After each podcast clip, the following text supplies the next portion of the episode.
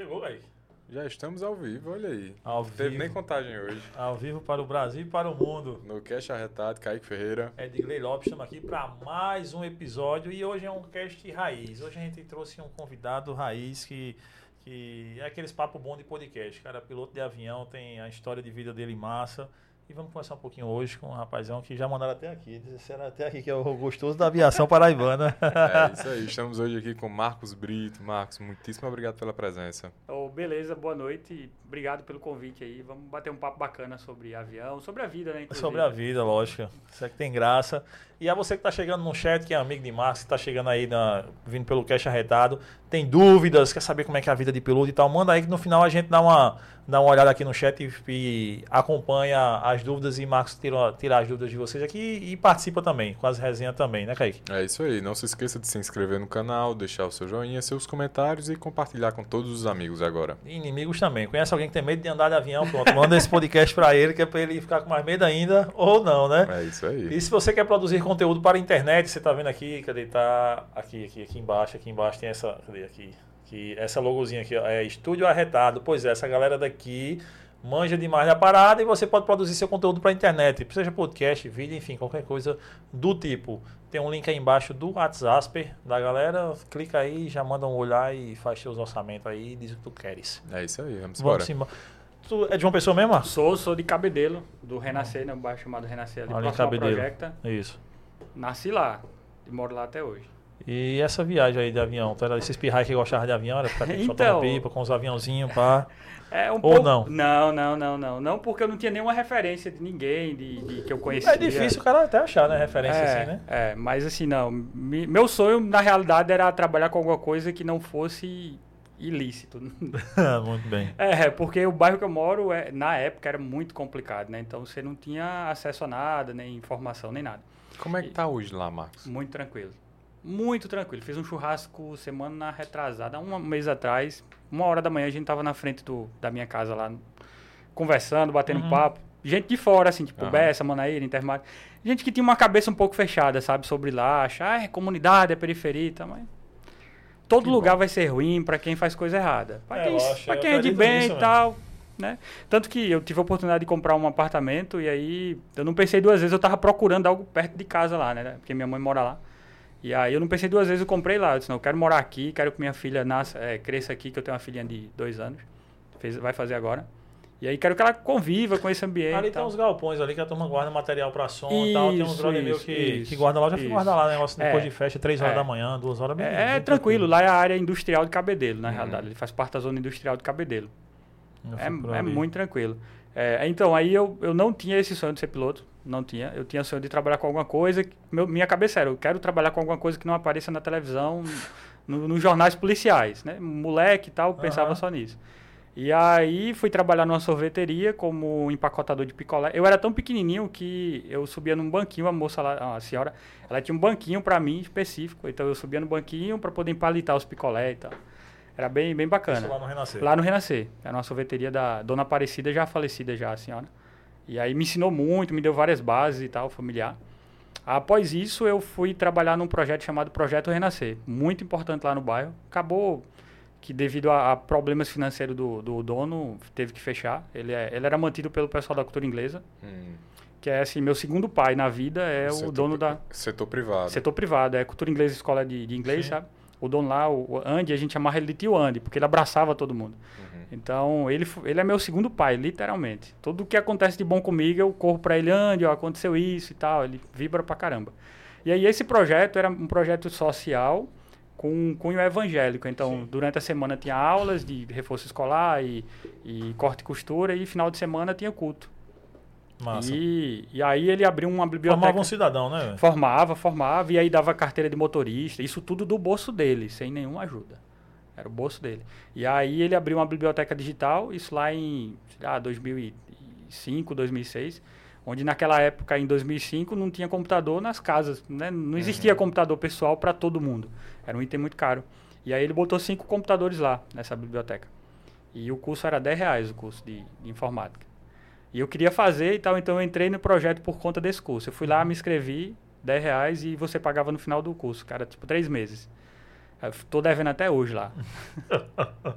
eu não tinha dinheiro, né? Literalmente, zero de dinheiro. Minha mãe não tinha condição, eu fui criado com... Minha mãe é, é separada do meu pai, meu pai também já faleceu. E aí...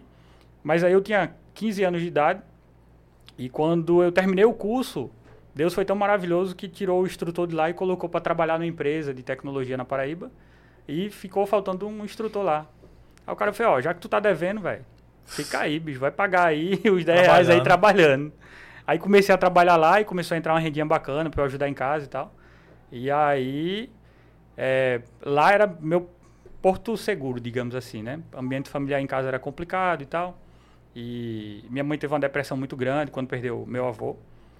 E aí eu, eu preferia ficar lá do que ir para casa. Tu tem é quantos irmãos? Eu tenho, por parte de mãe, dois. Duas irmãs. Por parte de pai, eu tenho uma ruma, uns 50, literalmente. Mas é sério. Lá em Pirpirituba, interior aqui da Paraíba, tem uns 20 lá, irmãos. É Eita é, muito, é muito. Fora os que a gente não sabe, né?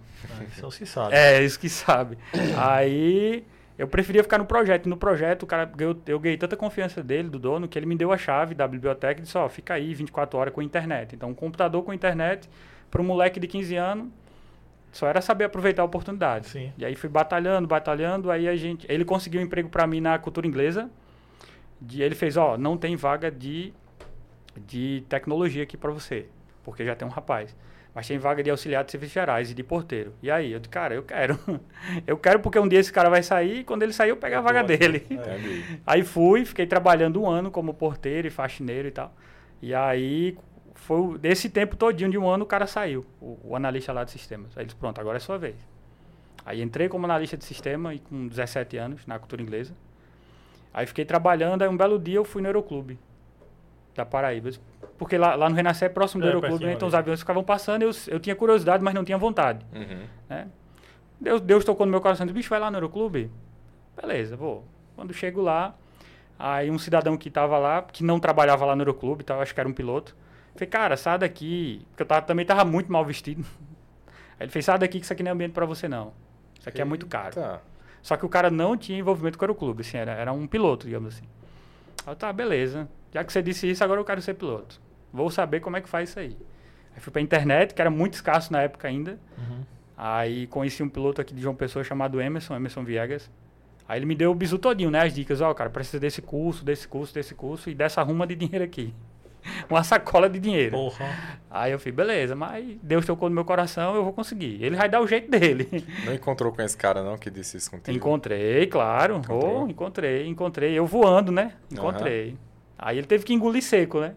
A gente não deve tratar mal as pessoas que trataram mal a gente, mas uhum. só deve olhar e dizer, tá vendo aí, ó, você falou que eu não queria ser, você me deu gás, me deu ânimo para ir para conseguir, né? Agradeceu, né? Agradeci, exato, porque se não fosse ele eu não teria conquistado, né? E aí eu fui eu fui fui traçar uma estratégia para mim. Eu disse, não, eu quero uma estratégia de vida para ser piloto de avião. O que é que eu preciso fazer? Eu preciso de dinheiro, mas não tenho dinheiro.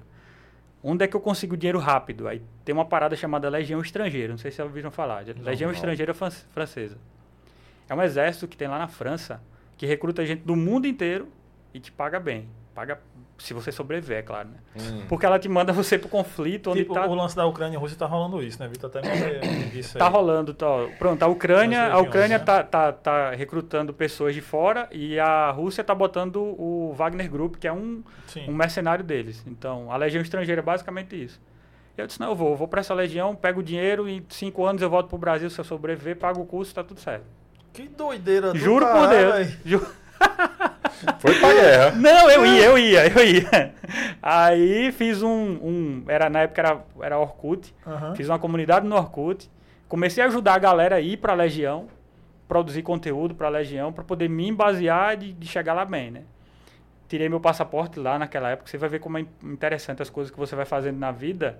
E no momento certo você tem que estar preparado para aquilo ali. O passaporte foi fundamental.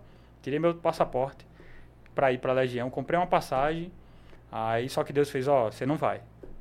botou minha esposa no meu caminho e tal. Eu conheci ela, a gente ficou, namorou, não sei o quê.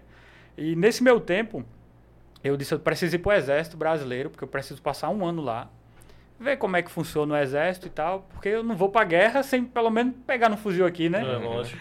Aí quando eu entrei no exército, cara, Deus botou o povo pra me segurar lá e de lá eu nunca mais saí. Mas tem um detalhe aí, tem um detalhe. É, antes de eu ir pro exército, eu fui trabalhar numa empresa chamada Softcom. Sim. Softcom, Uhum. você conhece, né? Conheço, o conheço. Renato, meu brotherzaço.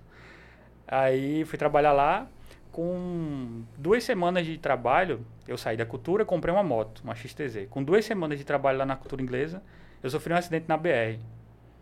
Eu, cara, eu, eu acho que foi imprudência minha. Eu devo ter batido atrás de um carro, caí na vala, lá em frente ao Promac, ali na BR. Sim, sim. Caí na vala, a moto caiu de um lado, dentro da vala, eu caí do outro da vala, me levantei, comecei a chorar, puto da vida, porque eu queria trabalhar, eu estava atrasado. Era minha primeira, meu primeiro emprego fora a cultura inglesa e tal. E gostava pra caramba daquele ambiente. E aí, pô, quebrei o braço, a perna em dois cantos e tal. Eita. Aí passei 40 dias em casa sem ir na, na cultura inglesa, na Softcom.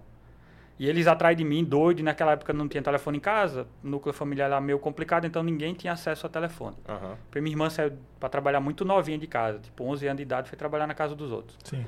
Então a gente não tinha ninguém pra, pra ligar pra Softcoin e dizer só, o Marco tá aqui e tal. Era só eu e minha mãe dentro de casa. E aí, é, fiquei 40 dias, sumido da, Do mundo. do mundo.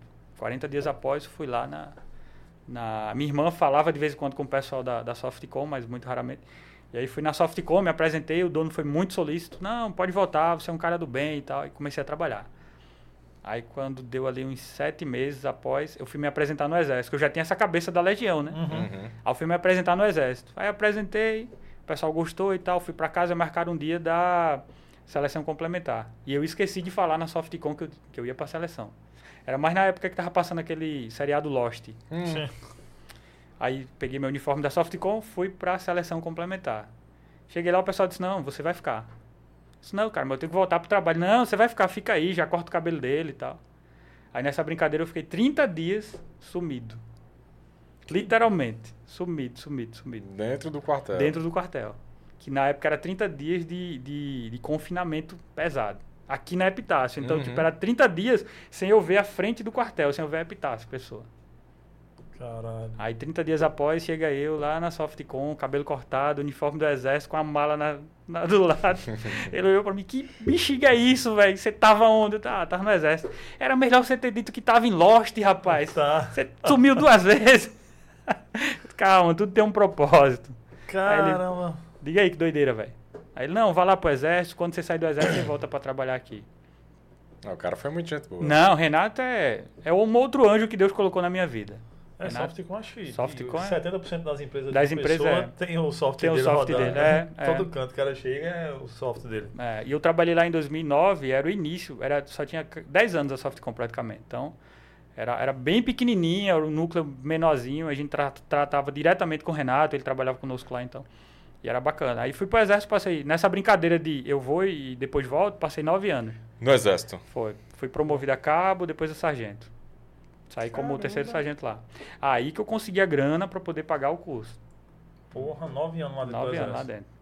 Isso é na engenharia, né? Na- eu passei cinco anos na engenharia e três anos lá no 23. Sabe onde é que Sim. é o 23? Lá na, na- no centro. É um Sim, quartel sim, sim, administrativo. sim, sim, é ali, ali. Isso, a É, na CSM. rodoviária ali, isso, né? na rodoviária. Passei três anos lá. E, Marcos, o que é preciso para uma pessoa ser piloto hoje? Ser doido. No mínimo. É, mas é sério. resposta. Não, mas é sério, porque assim, se eu dissesse falar, se eu te falar dinheiro, não, não é. Não é, porque eu sempre falo que na aviação carteira não voa avião. Uhum. Carteira é tipo car- carteira de habilitação, não voa avião. O que voa é conhecimento, é, é loucura, é vontade. Então não adianta nada você chegar numa escola de aviação com um saco de dinheiro tipo 100 mil reais, que é o curso hoje em dia tá por volta disso, entregar na escola e dizer, ó, eu quero ser piloto. O cara, beleza, eu vou lhe formar em seis meses. Basicamente, né? Se Mas você não passar... vai querer dizer nada isso Não aí. quer dizer nada, você vai sair de lá com o kit piloto, que é o PC Multi FR, que é o piloto privado, piloto comercial, voo por instrumento e multimotor. Acabou. Você não conhece ninguém na aviação, ninguém lhe conhece, você não sabe como funciona, você não tem vivência de aeroclube, você não tem vivência de aviação, você vai trabalhar onde? Então, Em relação ao financeiro, 100 mil reais é o primeiro curso. Não, isso aí seria o completo. O completo. É, Completão. porque o curso é dividido em três partes. É piloto privado, que é o inicial, Aham. piloto comercial, que seria para te habilitar a trabalhar, porque você não pode trabalhar com o primeiro curso. É tipo atividade remunerada na carteira de Uhum, motorista, uhum. entendeu? Uhum. Seria o piloto comercial. Quando você termina o comercial, você é habilitado a trabalhar. É. E aí, depois do comercial ou durante o comercial, você pode tirar uma a licença para voar por instrumento, em condições anormais, adversas e tal. E de multimotor, que é dois motores ou mais. E é tipo, funciona, entre aspas, assim, tipo habilitação de carro, tipo, tem graduações de aviões que você, tipo, ah, tu só pode pilotar, tem que ter X horas nesse aí avião, Y horas nesse outro, e assim por, por consequência? Tem, tem, tem. Tem. Ah, funciona da seguinte maneira: é, você faz os cursos de piloto normal, tipo piloto privado, piloto comercial, voo por instrumento e multimotor. Esse seria o kit básico, digamos assim. Todo mundo que quer ser piloto tem que fazer esse kit básico. Isso aí vai te habilitar a voar qualquer avião, monomotor ou bimotor, que seja abaixo de 6 toneladas, em qualquer condição Sim. tendo esse kit básico. Ah, mas eu quero pilotar, por exemplo, um jato, que eu trabalho hoje no jato. Eu quero pilotar um jato. Aí o jato ele é ele, ele pesa mais que 6 toneladas e o tipo de motor dele é específico, é um motor a reação. Aí você é obrigado a tirar a carteira daquele avião. Entendi. Aí normalmente, normalmente quem paga a carteira do avião é a empresa que te contrata ou o patrão que lhe contrata, entendeu? Então, e essa não, é, carteira não é regra também, normalmente é isso. Normalmente, porque tem um- uma galerinha de, de patrão que chega e diz, ó, eu tenho um avião, tu quer voar, tu vai ter que pagar do teu bolso. Aí tem uma pá de gente riquinha que diz, eu pago porque eu quero ser piloto. E é Só tipo que assim, aí foda sim, os outros, né, velho? é tipo 20 mil dólares, entendeu? A carteira nos Eita. Estados Unidos. Caralho, é E você tem que ir lá fazer, Eita. entendeu? Então assim, eu, não cabe, entendeu? O correto é o patrão pagar. O avião é dele, é, você é um profissional, mas é interesse dele que aquele avião voe. Tipo, Isso é, normal. tipo assim, Vitor veio fazer a live ali com a gente, tipo, o ideal é que a gente já tenha os computadores pra rodar a live, não que Isso, não Vitor que ele traga. venha trazer o É, computador é, dele pra cá. É, exato. Você ia dizer, não, Vitor, traz tu- teu equipamento que o interesse é teu de trabalhar. Não funciona assim, né? Marcos, em relação a helicóptero e avião, é o mesmo curso? Como é não, isso? não. É, é- são cursos diferentes. É tipo carro e moto.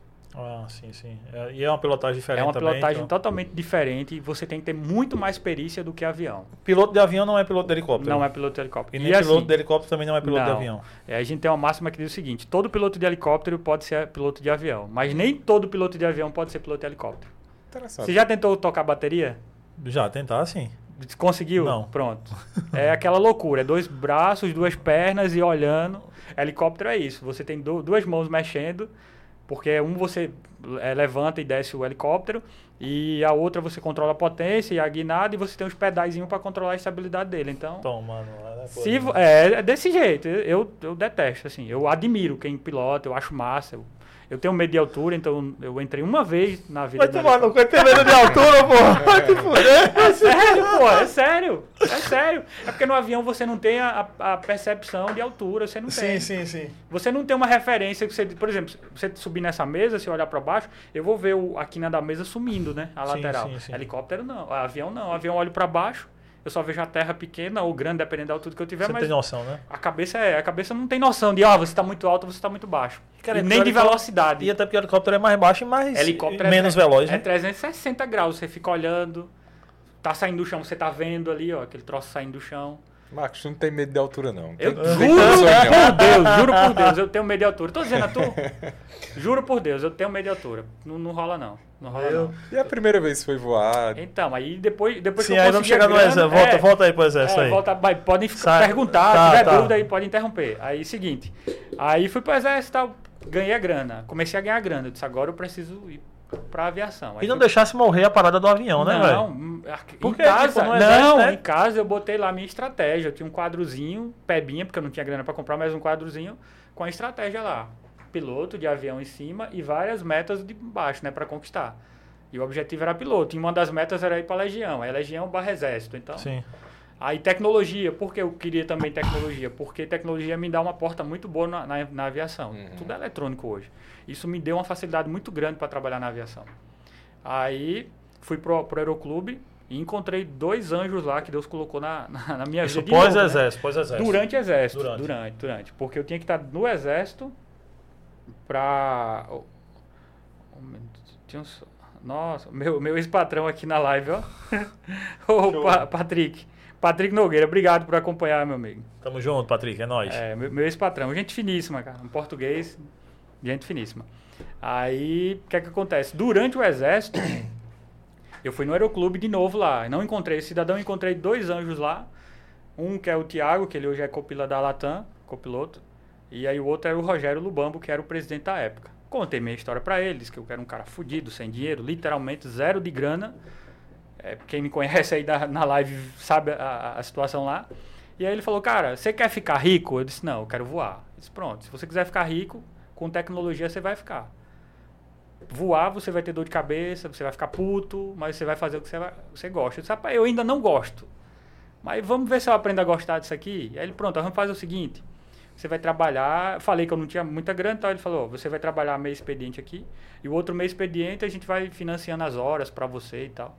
Então, tipo, eu pagava metade da hora e trabalhava outra metade para o Aeroclube. Então, eu saía do quartel, ia para o Aeroclube e dava um expediente lá, até 10, 11 horas da noite. Lá Nisso, tinha... quais eram as demandas do, do Aeroclube? Administrativa, todas, todas. Tipo assim, cuidar de aluno. É... Eu era tipo um gerente administrativo do Aeroclube, barra é, é, consultor para assuntos junto à ANAC, que é a Agência uhum. Nacional de Aviação Civil.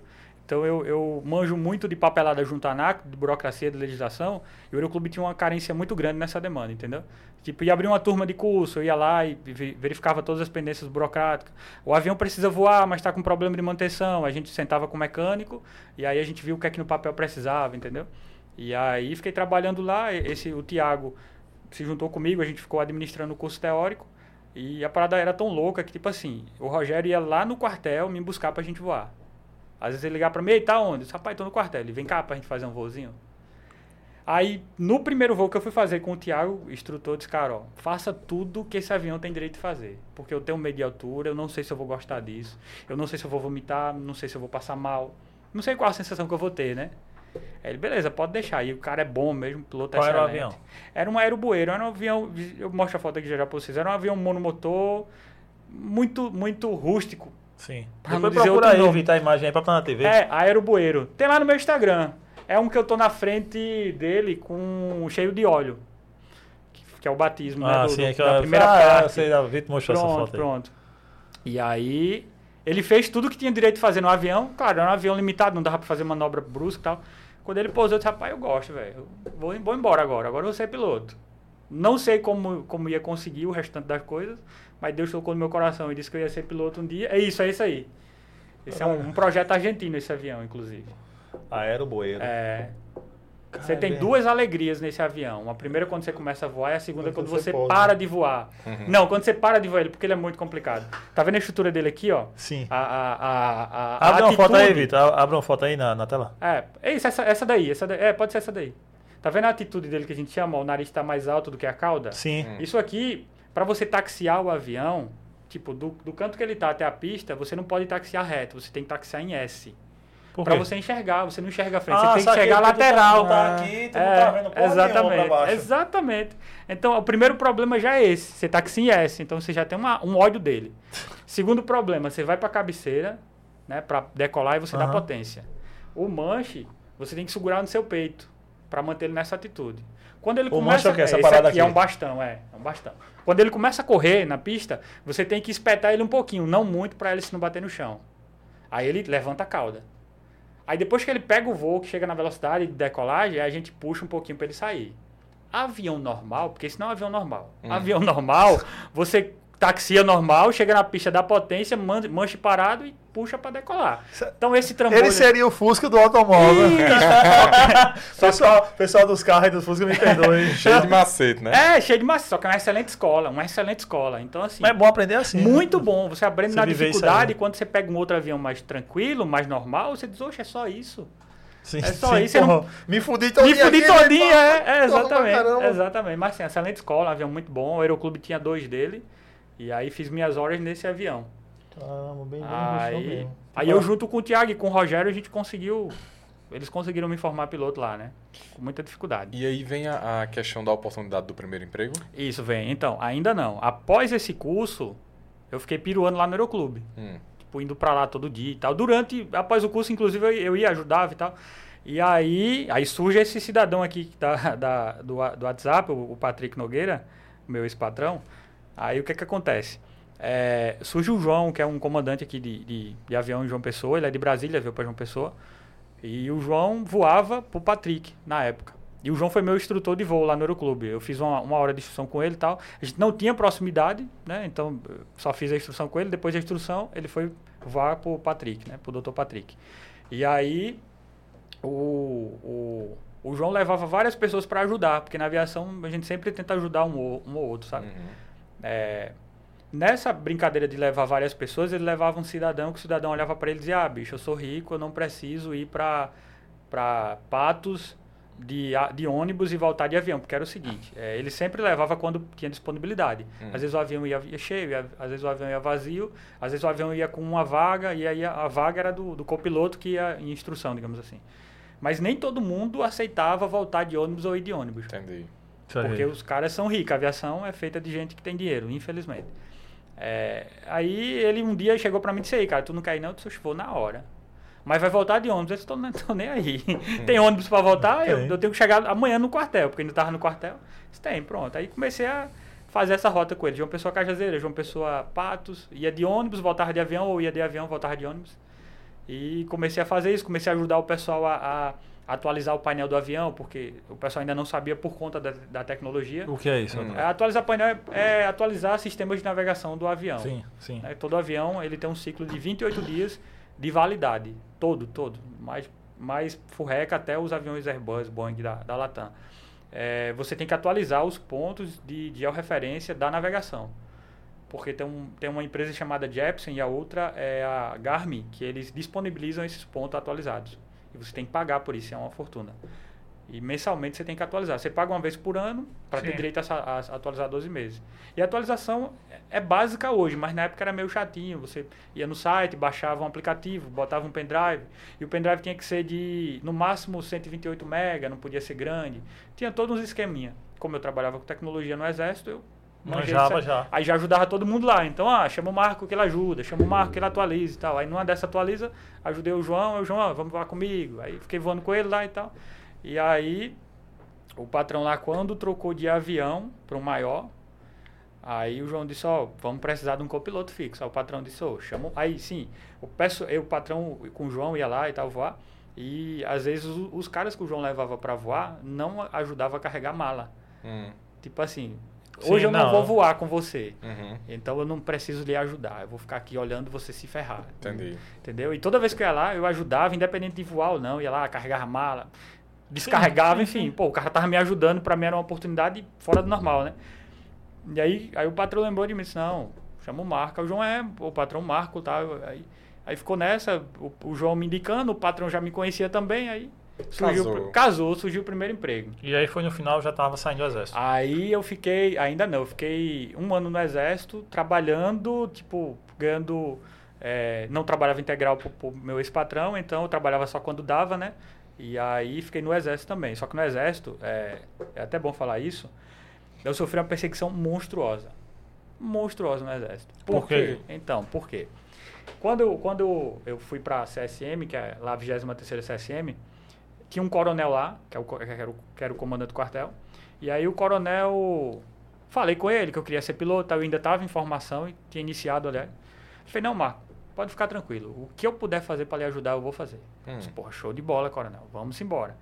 E aí, de vez em quando eu precisava me, me ausentar durante o dia para poder fazer um voo e falava com ele. Aí o coronel, não, Lopes, você, meu nome do exército era Lopes, você é, é- é- você trabalha aqui a hora que você quiser, não precisa cumprir esse expediente 100%, ma- contanto que funcione tudo aqui. Tipo, pagamento, tudo, tudo, internet e tal. E eu cuidava disso tudo. E sempre funcionou perfeito. Então eu fazia acordo com ele. Eu, eh, durante o dia, às vezes, eu saía para ir para o aeroclube voar, mas voltava à noite para trabalhar, ou final de semana. Uhum. Uhum. Então, Pra deixar a casa andando. andando, tava tudo tranquilo, tudo mil maravilhas. Aí, um belo dia, um belo dia, o subcomandante lá da, da unidade me viu lá no aeroclube. Aí perguntou o que é que eu tava fazendo lá. Aí eu disse, Major, eu tô aqui esperando um avião para fazer uma hora de voo. Aí ele olhou e, ah, Beleza, o exército vai lhe ajudar a partir de hoje. Isso era sexta-feira à tarde. O exército não funciona na sexta-feira à tarde. Uhum. Nenhuma unidade militar, na realidade, né? Das Forças Armadas. Uhum. Porque é- a gente chama de expediente administrativo. Para resolver problema de banco e tal, não sei o quê. Aí eu, beleza, major.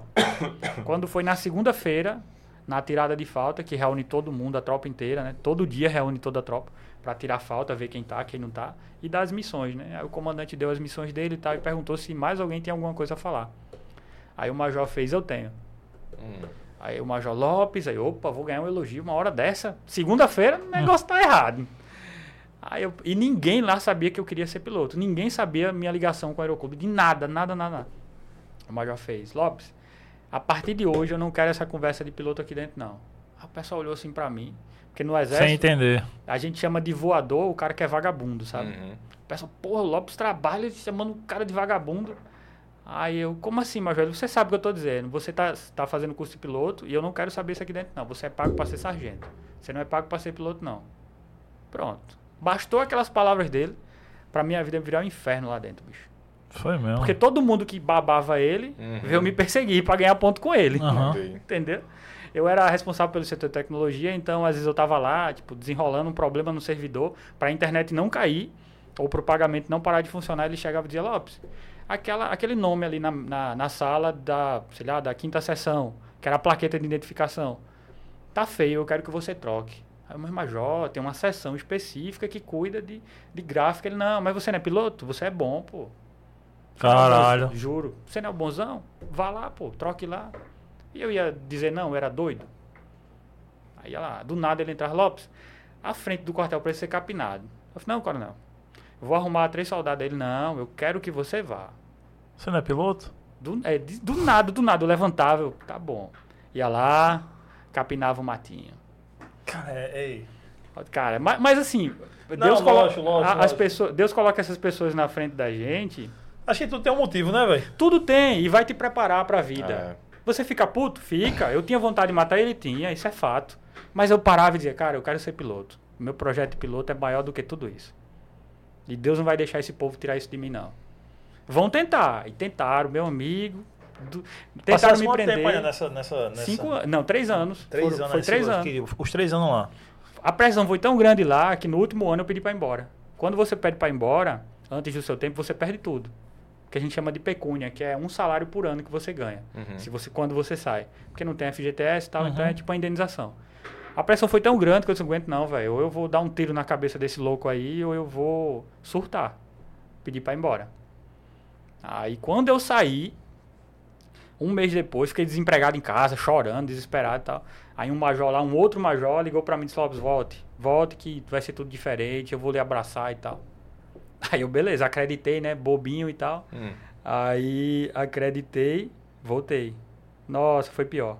Eita, nós. Quando eu cheguei, o coronel tava lá, né? Porque o coronel era, era meio que. Tinha rabo preso com o major, sabe? O major chegava lá, porque, pô, hierarquia, né? O coronel manda no major, pô. Uhum. O major chegava lá e dizia: Eu vim aqui pro recanto do guerreiro, ó.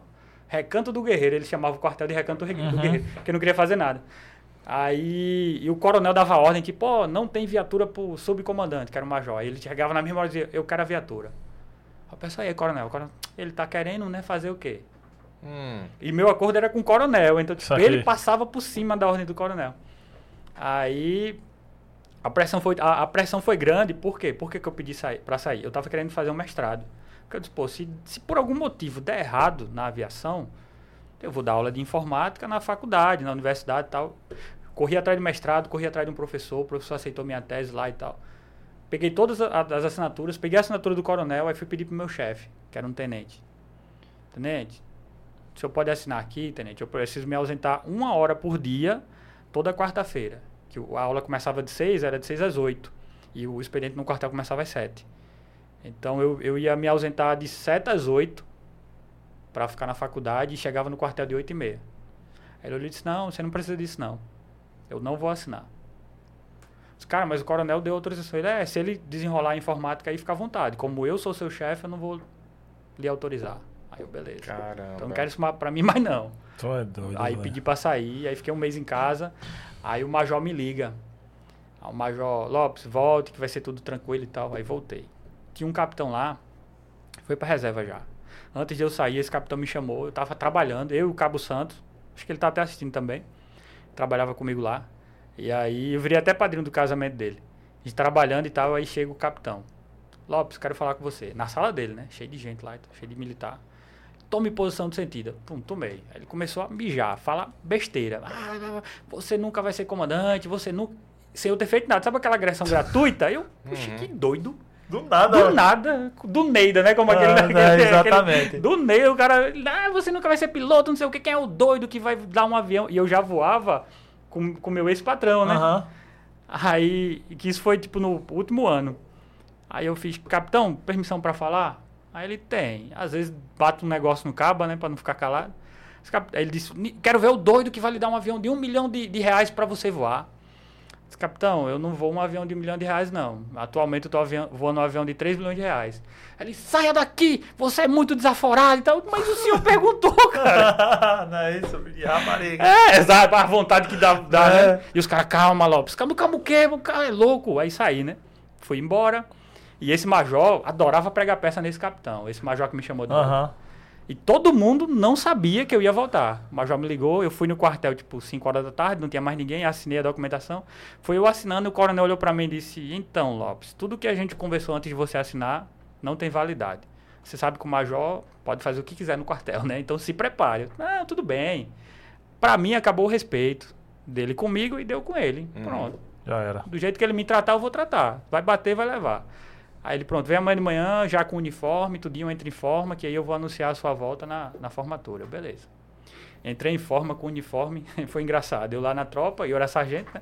Então ficavam os soldados atrás e eu na frente, né? Então tinha três sargentos no quartel, ficava uma coluna, uma coluna por um com três sargentos na frente. E eu era um deles. Passa o capitão inspecionando a tropa, passa por mim e volta. Tipo, ele não entendeu, bugou a cabeça dele. Aham. Ele foi, ele, oxi, cara não saiu um mês atrás e tá aqui de uniforme? Ô, louco, quem mandou você botar o uniforme e tá aqui em forma? Eu disse, Capitão, fale com o coronel. Você é doido, isso é, é- é crime militar, você não pode usar uniforme, você é civil e tal. Mijada grande. Quando ele terminou de passar a vergonha dele, o coronel, pode deixar, o Lopes é, reintegrou a tropa de novo e tal. Então, assim, Caramba. não, louco, louco de pedra, louco. Aí passei mais três meses, quatro meses nessa última reintegração.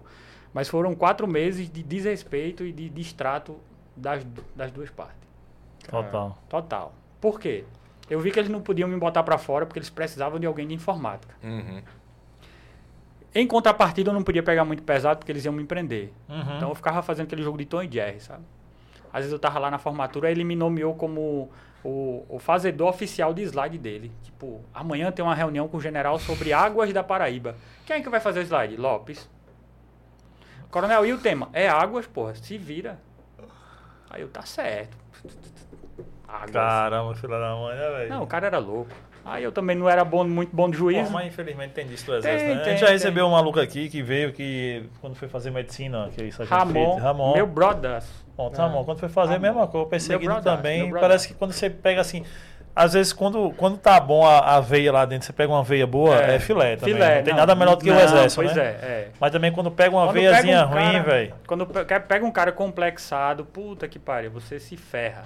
Ramon foi um cara que sofreu muito. É, que merda. E Ramon é um cara de origem humilde, tipo eu, extremamente pobre, sem grana, conseguiu entrar no né? exército, batalhador. Ramon é um cara altamente inteligente.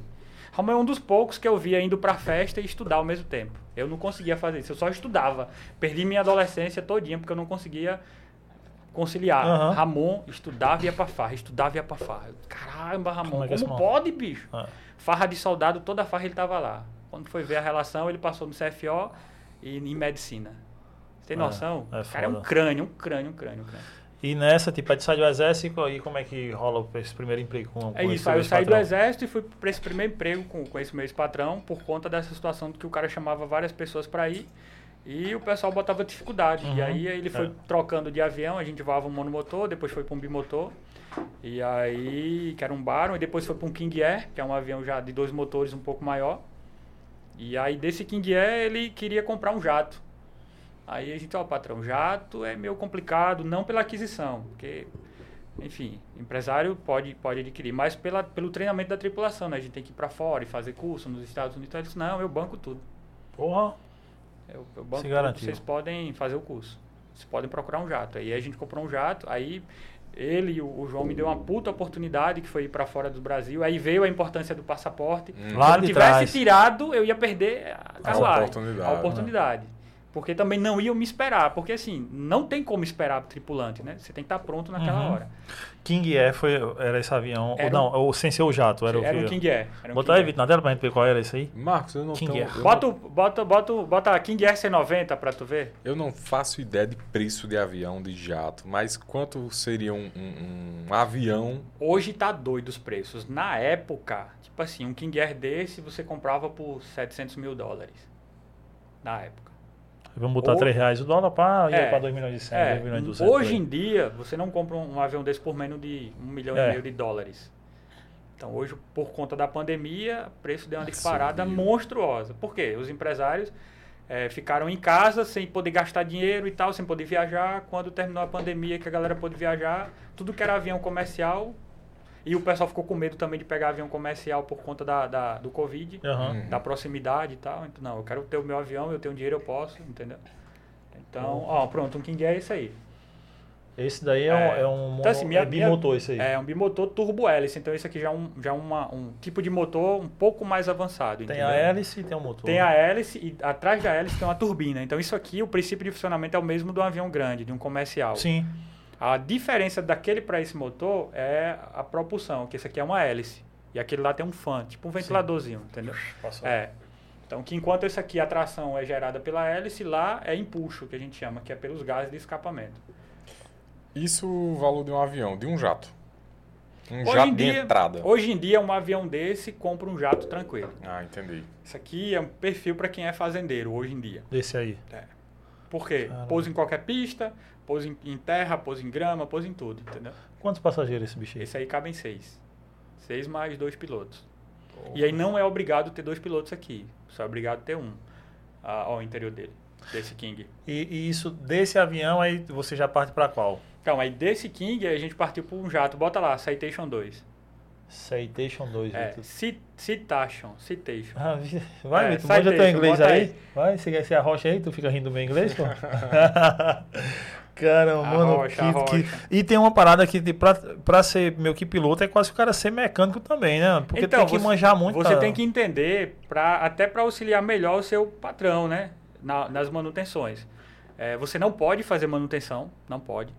Para isso É, tem um tem um mecânico. tem a Mas você tem que manjar da parada. Você tem que manjar, você tem que saber o que está dando problema, como funciona o avião inteiro. Então, tipo, é, quando a gente vai voar um avião desse, que é um King Air, por exemplo, a gente tem que estudar todo o manual dele para saber como funciona o motor, como funciona o painel, como funcionam as bombas de combustível, onde está cada coisa.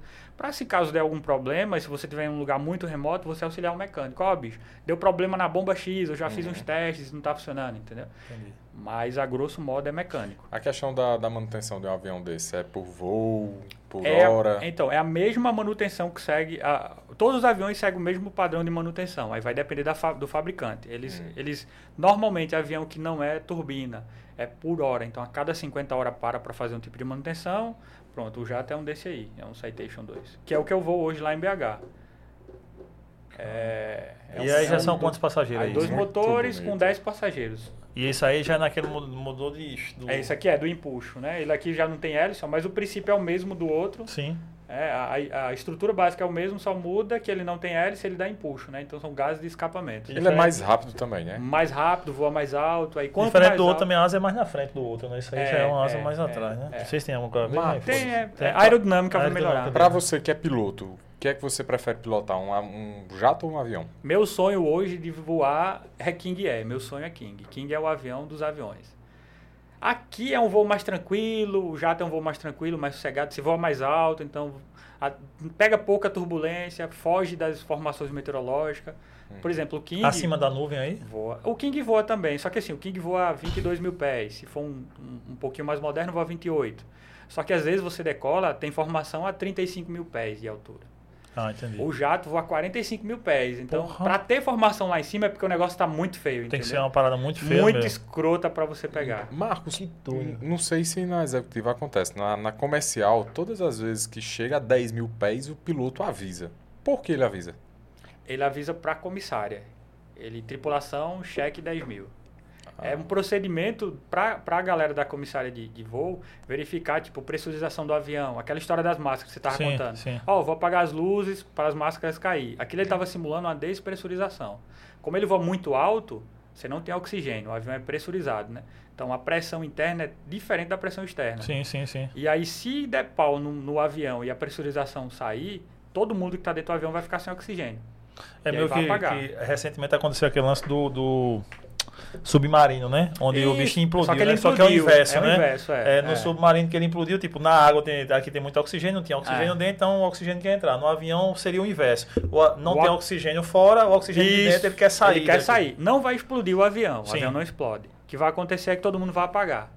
Literalmente. Por isso que é a máscara pra Às você. vezes condensa, ou seja, dentro fica um fumaceiro desgraçado.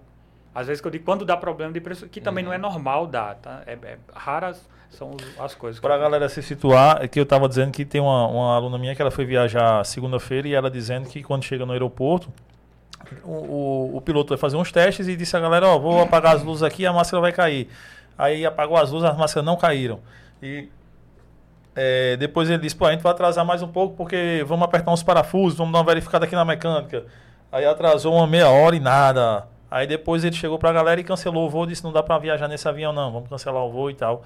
E eu falando pra Marcos aqui, dizendo que meio que isso, não que, que seja normal, mas assim, nenhum avião vai decola assim nas, em 100% de condição. Não, nenhum, nenhum, nenhum. Raramente, só se o piloto, o comandante, for muito cri-cri e o patrão não tiver, não tiver problema com gastar muito dinheiro para acertar tudo.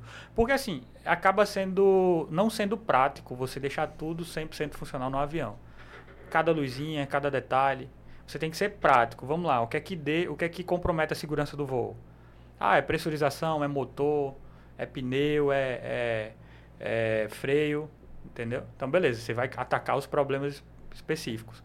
E o que é que não dá problema em, em, em segurança? Ah, é uma lonazinha dentro do avião que está com problema, é uma luz do painel que não está acendendo. Aí você vai fazer a mitigação de risco, né? Pô, vou voar de dia, vou voar em condições anormais. Por exemplo, o radar de voo é importante? É. Mas se o voo é de dia em condições visuais e você checou a meteorologia e não tem formação de nuvem, o radar não precisa, entendeu? Em tese. Então, assim, até a comercial, eles têm um computadorzinho com a impressora dentro do, do avião. O mecânico, cada voo que termina, cada voo que termina, o mecânico entra no avião e aí ele faz o cheque e vai ver o que é que tá bom e o que é que tá ruim. Uhum. E aí ele tem uma lista de discrepância Uhum. e dá pro comandante. Então, comandante, ó, você vai decolar com essa, essa, essa e essa pane. Mas são panes que não afetam a segurança de voo, entendeu? Tudo que afeta o avião não decola, porque a aviação é muito segura. Hoje tem milhares de aviões voando no céu. As pessoas não precisam ter medo de voar. Não, pelo contrário, pelo contrário. Voar é tão gostoso que, pelo amor de Deus, se eu pudesse eu voava todo dia. O, é mais seguro, quanto maior o avião, mais seguro ou não tem meio não, que isso? não tem. A única Tipo, vantagem... tipo assim, ah, eu vou. Porque, mano, eu fico imaginando, tipo, meu. É Alan, um brother meu que tá em Portugal, sempre assiste a gente. Um abraço, Alan. Ele, porra, oito horas naquela merda sobre o Atlântico ali, oito, dez horas, sei lá quanto tempo é. Você fica imaginando. Foi quando eu assisti o Uhum. filme do Milagre do Rio Hudson. E o infeliz que mandou pra mim. Ele assistindo no voo e mandou pra mim. Você assiste aí? Pô, Você eu devo, eu tô viajando em cima desse negócio. Mas aí você fica na cabeça, quanto mais, será que é mais seguro? Porque não, tem não, muito isso, não. não, tem não. Quanto maior não é mais seguro, quanto o tipo de motor, se é jato, é melhor do que turbo hélice, de hélice. É teco-teco pessoal. Por exemplo, a Azul tá fazendo voos João Pessoa, é, Campina Grande, Recife, numa- num Caravan. Ah, eu já, já vi. Que é um, um avião monomotor, de um motor só, só com turbo hélice, que é uma turbina, igual o motor do King que eu Sim. mostrei. É tão seguro quanto um jato. Claro que só tem um motor, o jato tem dois, ou o King Air tem dois. Dá pra, o que tem dois É. dá pra O que voar ainda com um, Dá, se der dá pau. sim, dá sim. Todo avião que tem dois, em tese é homologado é, é para uma vida voar. curta? Não, muito não, não. A gente chama de envelope. Se você estiver dentro do envelope, o que, que é envelope? É passageiros, combustível e carga, dentro do centro de gravidade do avião. Se você estiver dentro desse envelope, você consegue voar com o motor.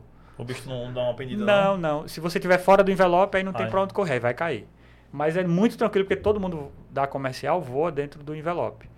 Da executiva, a maioria voa. A maioria voa. Pelo menos os que eu conheço voam dentro do envelope, entendeu? Então, assim, é, é muito seguro.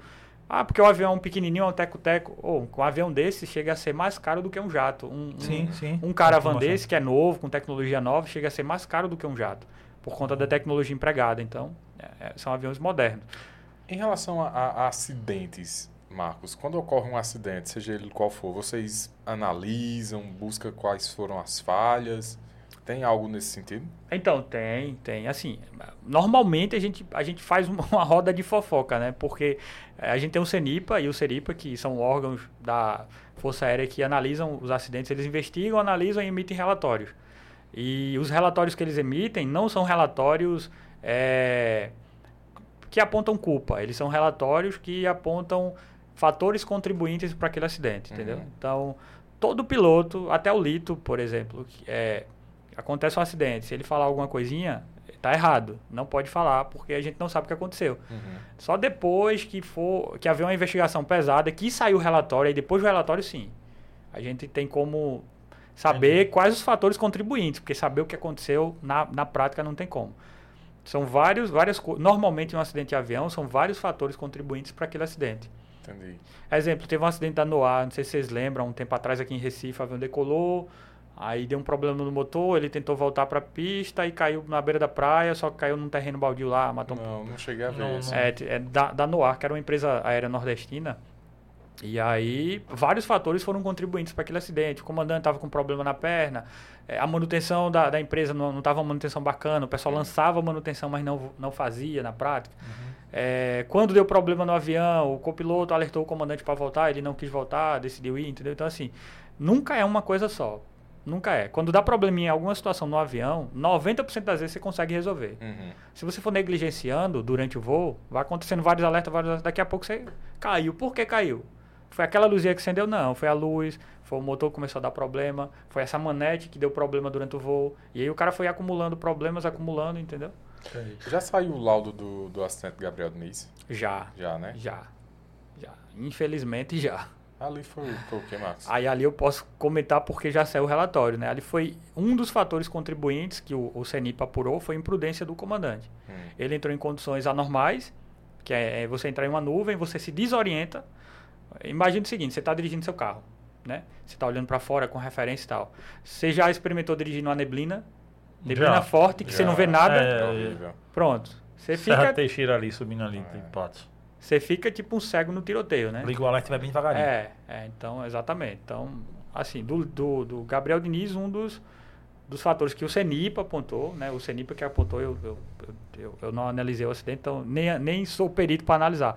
Mas o CENIPA apontou que foi desorientação, um dos fatores. E aí, a, proporciona o que essa desorientação? Dele não saber para onde não vai? Não saber para onde vai. Tá descendo, é, tá se acontecer a tá desorientação, você não sabe para onde vai, você tem que confiar nos seus instrumentos. E o instrumento ele diz se você está subindo, descendo, esquerdo ou direito, um dos instrumentos. E o que é que acontece? O e camarada, você pode estar tá subindo ou descendo sem ter sem essa sentir, noção? Sem, sem sentir. ter a noção. Pode, é. pode. Você, na tipo, tu tá aqui, tu tá meio Você pode não, na realidade acontece, entendeu? Acontece isso. Você sobe, desce, vai por lado é, sem saber. É tanto que a gente fala, entrou em condição adversa, não segue o instinto, segue o instrumento. O instinto mente. É, é louco, porque às vezes você tá voando, aí você sente seu corpo indo para a direita, mas você tá indo para a esquerda ou tá reto. Uhum. Aí você quer olhar de rabo de olho para ver se encontra luz ou nuvem, aí sua cabeça dá uma desorientada básica assim, você, porra, eu tô curvando, mas não, eu tô reto, entendeu? Você olha pro instrumento, você faz um cross-check ali, checa várias informações para ver se tá retinho. Isso aí, segundo o CENIP, ele deu meio que um... Segundo o CENIP, ele desorientou e entrou voando no chão. É tanto que o avião, tipo, desintegrou. Não, desintegrou não, saiu algumas partes no ar e ele enterrou. Bateu. É, é. Acidente é muito complicado. O que foi diferente falar, do tá? da Marília Mendonça, né? Que ainda não saiu o relatório. Não saiu o relatório. É, aí, né? aí, realmente ali. O que é. se sabe daquele acidente é que o avião bateu na linha de transmissão. Uhum. Agora o porquê, só depois do, do, do relatório pra gente poder identificar. Aquele avião teórico, é porque também estava é um perto King. da pista de, de é, é, um King, King. É, é, um avião muito moderno, muito equipado, muito muito tava seguro. perto até do, da pista de pouso, né? Tava, Eu acho que tava, tava ali, né? Tava. Ali foi uma fatalidade grande ali. E o piloto era experiente, Muito, não, fala, né? ele era da linha aérea, depois foi trabalhar na, na, no táxi aéreo. O cara é muito experiente, voava bem. Merda, né, velho? Quando dá pra é acontecer. fatalidades, né? E aí, quando sair o relatório, a gente vai começar a entender o que é que de fato aconteceu, né? Mas sem relatório fica é uma perícia do cacete, né? É, é, porque o pessoal, eles montam um quebra-cabeça do avião, né? eles pegam é. parte por parte. Ali não destruiu muito, né? Eles, porque sim, o avião sim, caiu é. chapado, né? É. Estolado, que a gente chama. Então, ali o motor é que caiu distante. Estolado? É estolado, é estolar. É tipo perder sustentação. Entendi. Tipo, ele, ele cai chapado. Ele cai chapado, é. Que merda. Aí, que é pior, porque a desaceleração é gravíssima no seu corpo, né? Sim, sim. Então, aí, por isso que o avião ficou basicamente inteiro Mas quem estava dentro sofreu uma desaceleração monstruosa, né?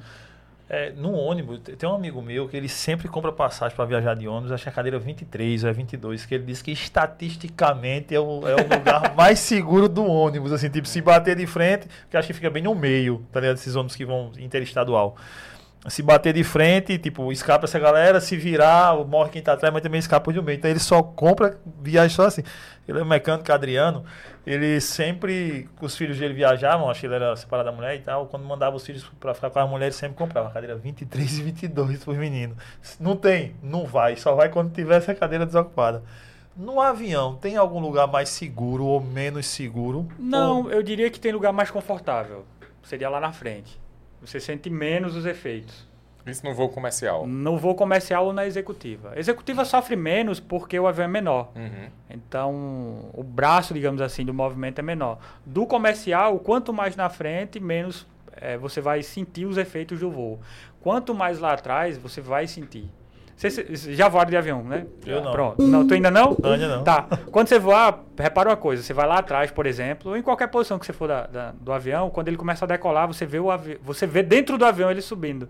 Quanto mais lá atrás você Sim, tem essa percepção. É, entendeu? Você tem essa percepção. Lá na frente, percepção quase zero. Que- É mais confortável. Seguro, bicho. Quando tem seu, chegar seu dia, já Já. era. Já passasse por alguma situação assim, tipo, meio que tenebrosa? Já mais, mais tranquilo. Eu, eu tive uma panezinha, eu tava de copiloto junto com o meu ex-comandante. Mas tranquilo porque, porque assim, até a gente entender o que, aconte, o que tava acontecendo, deu um cagaço, né? Aham. Na realidade. Quando a gente entendeu, ah, bicho, é só isso, velho. O avião, ele tava sem um piloto automático. E aí, que é o equipamento que controla o voo, basicamente. É, e aí a gente tava voando, eu tava descendo o avião. E aí ele tem um equipamentozinho que o avião sobe do nada, sabe? Ele, você controla ele, né? No- no- você controla uma rodinha que ele vai subindo para amenizar o, o esforço que você faz no manche. A gente chama de compensador. E aí esse compensador desse avião, ela, ela, é- ela é elétrico. E aí ele disparou do nada, ele começou a levantar o nariz do avião. E a gente tava descendo. Hum. Aí até a gente entender o porquê que ele tava levantando, porque a gente, pô, mas desligou o, o circuit breaks, tipo, disjuntor daquele equipamento, que era, em tese era para ele parar, ele não parou. Aí até a gente entendeu o porquê que ele tava tendo aquele comportamento, deu um cagaço. Aí a gente entendeu que o, piloto automático, alguém tinha mexido no circuito interno ali, que o, o módulo do piloto automático estava acoplado a ele. E do nada, no voo, ele armou sozinho. É, nos filmes, minha experiência é Não, tudo com não, filme, pode né? falar. Esses lances de ave bater, é, tem algum radar que espanta Não, aves ou tal? Não, ou... É um grande problema na aviação é a fauna. Um grande problema. Nos aeroportos, normalmente tem uma equipe de, bio- de biólogos que fica espantando, porque a gente não pode nem matar eles, né? Os bichinhos. Era pra poder, mas enfim. É, porque, pô, imagina aí, Lógico, você tá não doido, poder é? matar Oxi. uma ave, Ah, vai e mata 200 vai matar aqui. 200. Pois Tá é, doido? pô, velho, pelo amor de Deus. Aí acontece normalmente, Por isso com que eu, frequência. eu ajudo os aviões pra não rir. A rimação, quando eu vou no sertão, pode ter se preocupado que eu resolvo esse problema. Resolve o problema, aí rimação. tá certo. Ah, ah, acontece de, de- das aves derrubar avião? Derrubar. Oh, o Rio Hudson. É verdade. Ele pegou, ele pegou uma, uma, uma, uma revoada de um tipo de pássaro que eu não sei o nome, que os bichos são grandão. Entrou nas duas turbinas e apagou os dois motores. E o Hudson. Cara, Porque imagina, o motor de um avião desse de jato é um fan, é um ventilador. E são paletas muito sensíveis. Muito sensíveis. Então se algo pesado bater ali, vai quebrar. Marcos, ali o se eu já levou não no andava, braço. não ando mais. Eu não diria que levou no braço. Porque assim, se o motor apaga, você plana o avião. Porque, Aham. porque a- o que faz o avião voar é a asa, pra, basicamente, né? Faz o avião planar e tal. Ali ele teve, ele teve um estalo na hora muito rápida. Uma percepção de tipo, deu merda. Sim, mas quando eu digo assim, levou no braço, que é que não tinha tecnologia para auxiliar Não, ele. tinha, tinha, tinha, Tinha? tinha, tinha, tinha. Só que aí ele usou ba- a bateria externa, externa não, é bateria de reserva e tal. E aí, mas aí o, o- a sacada daquela, daquela do Rio Hudson foi o estalo que ele teve, a percepção que ele teve de vou pousar no Rio, contra todas as, as opiniões, contra o, o centro, o torre de controle que falava que tipo, ah, você tem um aeroporto em tal canto. Uhum. E ele, ele sabia que ele não ia chegar. É um cara muito experiente, muito voado. Né? Quando aconteceu a pane, a gente tem um checklist a ser seguido em todos os procedimentos do avião. Quando aconteceu a pane, naquela pane, o checklist pede para seguir uma ordem específica. Hum. E, tipo, eu vou chutar aqui o item porque eu não me lembro não, mas vamos supor que o item 10 do checklist Ele, quando aconteceu a pane, ele pegou esse item e jogou pro primeiro. Ele executou esse primeiro que fez uma grande diferença no acidente. Entendeu? Que aí doideira, foi pro simulador e aí tentaram culpar ele. Foi, né? exato, né, É. No filme conta isso e traz É. os, os trechos reais, né? É, que tenta é, é o culpar que a ele. gente tava tudo. falando, né? Num acidente o pessoal vai querer culpar piloto, né? Porque é a parte mais fraca. Às vezes o piloto é culpado, mas como é que você vai provar? E provar que eu digo é, honestamente que o cara é culpado, Uhum. né, bicho? Os caras vão querer culpar, independente se você é ou não, entendeu? E ali foi zero vítima, né? Zero vítima. Não, o cara foi, foi perito, Porra, foi foi perfeito, perfeito, foda, perfeito, perfeito. Pô, Então- uma coisa que, assim... Não, pode, pode falar. Não, uma coisa que, por exemplo, porque é foda, não tem como comparar, mas assim, tipo a sensibilidade talvez do que o voo, e não do piloto, mas Uhum. assim, do geral, daquele voo da Chapecoense. Porque o maluco ia Foi, era Colômbia, né, Vitor? Que o que caiu, que matou 75, Foi falta de 73. gasolina ali. Que Nossa, faltou ali gasolina. foi- ali que aí o cara triste, é. apostou de chegar e não chegou, mano. É, então, aí vem aquela questão dos fatores contribuintes, né? Ali saiu o relatório, tudo bonitinho no relatório. E aí um dos fatores que foi apontado foi que o piloto era dono da empresa, que era sócio, que para ele era importante ter lucro e não botar combustível, que ele aquilo ali não foi a primeira vez que ele fez. Ele já tinha feito Exato. aquela rota com a mesma quantidade de combustível várias vezes. Entendi. Mas só precisa uma vez dar errado, né? É, é igual o Vitor mandou aqui, né? É, não, esse lance de ah, qual lugar é mais seguro, né? Se o cara tiver no dia de morrer, véi, só não pode estar o dia do piloto morrer. entendeu? Pode ser o dia de pode qualquer um, o ali, menos só não pode piloto. ser o do piloto, mano. É não, mas a aviação é muito segura, cara. Muito segura, muito segura. Eu aprendi a gostar, eu não gostava. Não gostava, eu não conhecia, na realidade, né? Não conhecia, depois que eu entrei, eu comecei a conhecer, comecei a gostar e... Até minha filhinha, cara, de dois anos agora, ela... Outro dia eu tava lá em São Paulo, aí fiz um vídeo, pra, um vídeo não, ela fez uma ligação de vídeo e começou a falar comigo. Ela viu uma cauda de um avião atrás. Ela, papai, vão, vão, tipo, avião, avião, avião. Doidinha por avião agora. Doida, doida, doida, doida. E, e sim, tu ia falar que então. Eu vou entrar num assunto que, que eu acho interessante também, que é a ufologia. Saber sua opinião, se você gosta desse assunto, Marcos. Rapaz, gosto, mas nunca vi, sou louco pra ver. Então, já ia Sou perguntar louco se já ver. teve alguma experiência. Não, ainda não. Sou Eu louco pra né? Que ver. porra é isso? Ufologia? É. Extraterrestre? Extraterrestre, essas porra aí. É. Eu sou louco pra ver, cara. Oxi. Literalmente. viagem, Viagem viajou. do caralho, Viajou, né? viajou. Questão de piloto tá mais Sim, sim. propício a ver, né? Tá nas nuvens, né? Pois é. Ah, mas tu acredita, Max? Cara, eu acredito, velho. Porque assim, sei lá, bicho, é uma infinidade de mundo que a gente vive, né? Nesse planetinha pequeno que a gente mora. Eu acho que a gente deveria. A gente seria muito egoísta se a gente falasse que não existe nada além da Terra. Apesar de que eu acredito em Deus, tal, sou evangélico. é, mas eu acredito, sim, que tem alguma coisa lá fora. Porque não tem condição, não, pô. Você olha para um computador. Um computador, por exemplo, trabalhar com tecnologia. Você vê, porra, como é que aquele bicho funciona. O processador é um quadradinho, que é um, um microchip de silício, pô, de areia. Os caras conseguiram desenvolver uma, uma tecnologia minúscula para diminuir o tamanho do processador, para esquentar menos e tal. Mas de onde veio aquilo ali? Eu sou da seguinte filosofia: o ser humano ele não cria nada, ele copia. O ser humano não cria. Deixa o ser humano dentro de uma caixa fechada, ele não vai criar nada. Se ele não vê, É.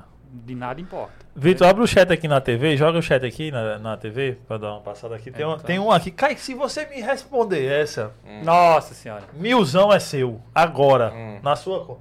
Por que o avião não é feito do material da caixa preta? Essa daí eu sei responder.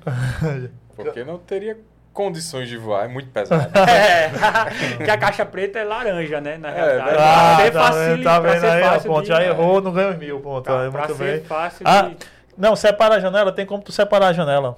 pra ser fácil de identificar, né? A bicha é, É, laranja, aí, ó, nos três pontinhos, lá em cima, lá em cima. Aí. pesada. Abre como uma janela. Aí. Aí deixa, deixa a tela preta. É um Tira- material Tira, tira esse de baixo aqui. é um pesado, material né? muito pesado e muito resistente. É, tá vendo aí? Eu acertei. Maximiza essa. Ganhei mil, hein? Mas não era, você errou, é laranja. Tá. É laranja, É, é. aqui. Ah, deixa eu ver aqui, sobe aí, Vitor, pra gente passar aqui. Do, do- sim, do, eu, um cara disse aqui, é, do, lá no Rio Hudson foi os gansos canadenses. Isso, é isso mesmo, ó. Que os Os bichos são gansos. muito grandes, cara. Aí tu pegar uma revoada dessa na frente do avião. Max, não pensa em ir pra, pra voo comercial, não. Penso sim, penso sim. É, para o comercial agora, eu só precisa de uma prova de inglês, Hum. que é uma certificação. Eu já estou estudando para poder tirar essa certificação e um dia colocar meu currículo lá. Que legal. Porque ela tem uns requisitos lá básicos, né? Tipo 500 horas, eu já estou com um pouco mais de de 800. É, Pede inglês E experiência em jato ou jet trainer, que é um curso de jato, digamos assim. Aí como eu já vou um tipo de avião que é um jato, é então só para mim falta só esse inglês. Legal. Sócio da rua manda aqui qual. Tem uma galera aqui, é F- FL é o quê? Via, FL Viajante, Nusa, José Hilton, sócio da rua, Roberto, a galera toda tá mandando aqui, todo mundo elogiando você. É, qual a melhor escola de aviação do Brasil e do mundo, na tua opinião? Vitor, tu que a- amplia esse negócio aqui, Vitor. É contra alguma coisa, ampliar a tela, dá um zoom aqui no negócio. Qual a melhor escola de aviação, Brasil mundo? Rapaz, a vida, cara. Não tem melhor escola de aviação, não. Todas vão te dar o básico. Se não tiver vontade, garra, network, não adianta nada. Hoje em dia no Brasil o pessoal fala muito da EJ. Ah, EJ é escola boa, é escola boa. É. Mas é aquela história que eu falei. A carteira não voa avião. O cara vai te dar uma carteira de piloto. Acabou. O resto você tem que fazer. Se você não for um cara desenrolado, que corra atrás, de nada adianta. De nada adianta. Assim como qualquer outro me- Sim, mercado na vida, né? Você trabalha com tecnologia, se você não tiver conhecimento, você pode ser o pica da galáxias ali. Ninguém te conhece, ninguém vai lhe contratar, né? Entendi. E a aviação é um pouco mais crítica porque patrão não contrata piloto. O patrão chama outro piloto que confia no, traba no seu trabalho para lhe contratar. Né? É vida indicação. dele. É indicação, é a vida dele né, que está ali dentro. É, a Marília Gabriela manda aqui, Marcos, você já pilotou para algum famoso? Já, já, já, já, já. Não deveria nem fa- falar isso, mas já. já eu fiz um voo pra. pra. pro. Como é o nome dele, rapaz? Luan Estilizado, mas há uns seis anos, sete anos. E recentemente fiz um voo pra. Como é o nome dele? O- A galera da música tá usando é, a galera muito tá, avião, tá né? usando muito, é. A galera. Locomoção dos caras, né? Para É, esqueci o nome do cidadão. Eu não sou ligado muito em forró, não, mas ele é bem- tá bem famoso agora. Já enfrentou alguma turbulência forte? Já. Até, um até interessante essa, essa, Qual? essa situação da turbulência. Fui fazer. Turbulência precisamente seria o quê? É, é chuva, será vento? Não, é, coisa. é, turbulência é, é oscilação de corrente de vento, digamos assim. Você entra na nuvem, o ar está muito turbulento, tá, tá em várias direções, e o avião vai sofrer aquilo ali. Aquela, aquela, a dinâmica daquele vento lá. E às vezes tem turbulência fora de nuvem, né? Que chama de turbulência de céu claro e tal. Então às vezes o avião tá batendo muito, você olhar para fora não tem nenhuma nuvem. Você, Uhum. Poxa, mas como assim?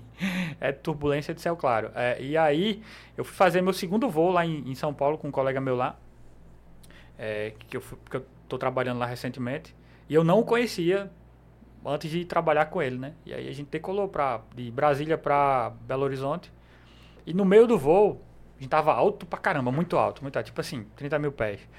E aí tinha uma formação meteorológica muito grande na frente. E eu sou muito encagaçado, eu tenho medo de altura. Quando eu entro no avião... medo. É sério. Primeira coisa que eu faço é me apertar todinho. Boto o cinto, boto... Não porque eu tenho medo do avião, é porque eu tenho medo de altura. Então eu boto o cinto e tal, tudo bonitinho.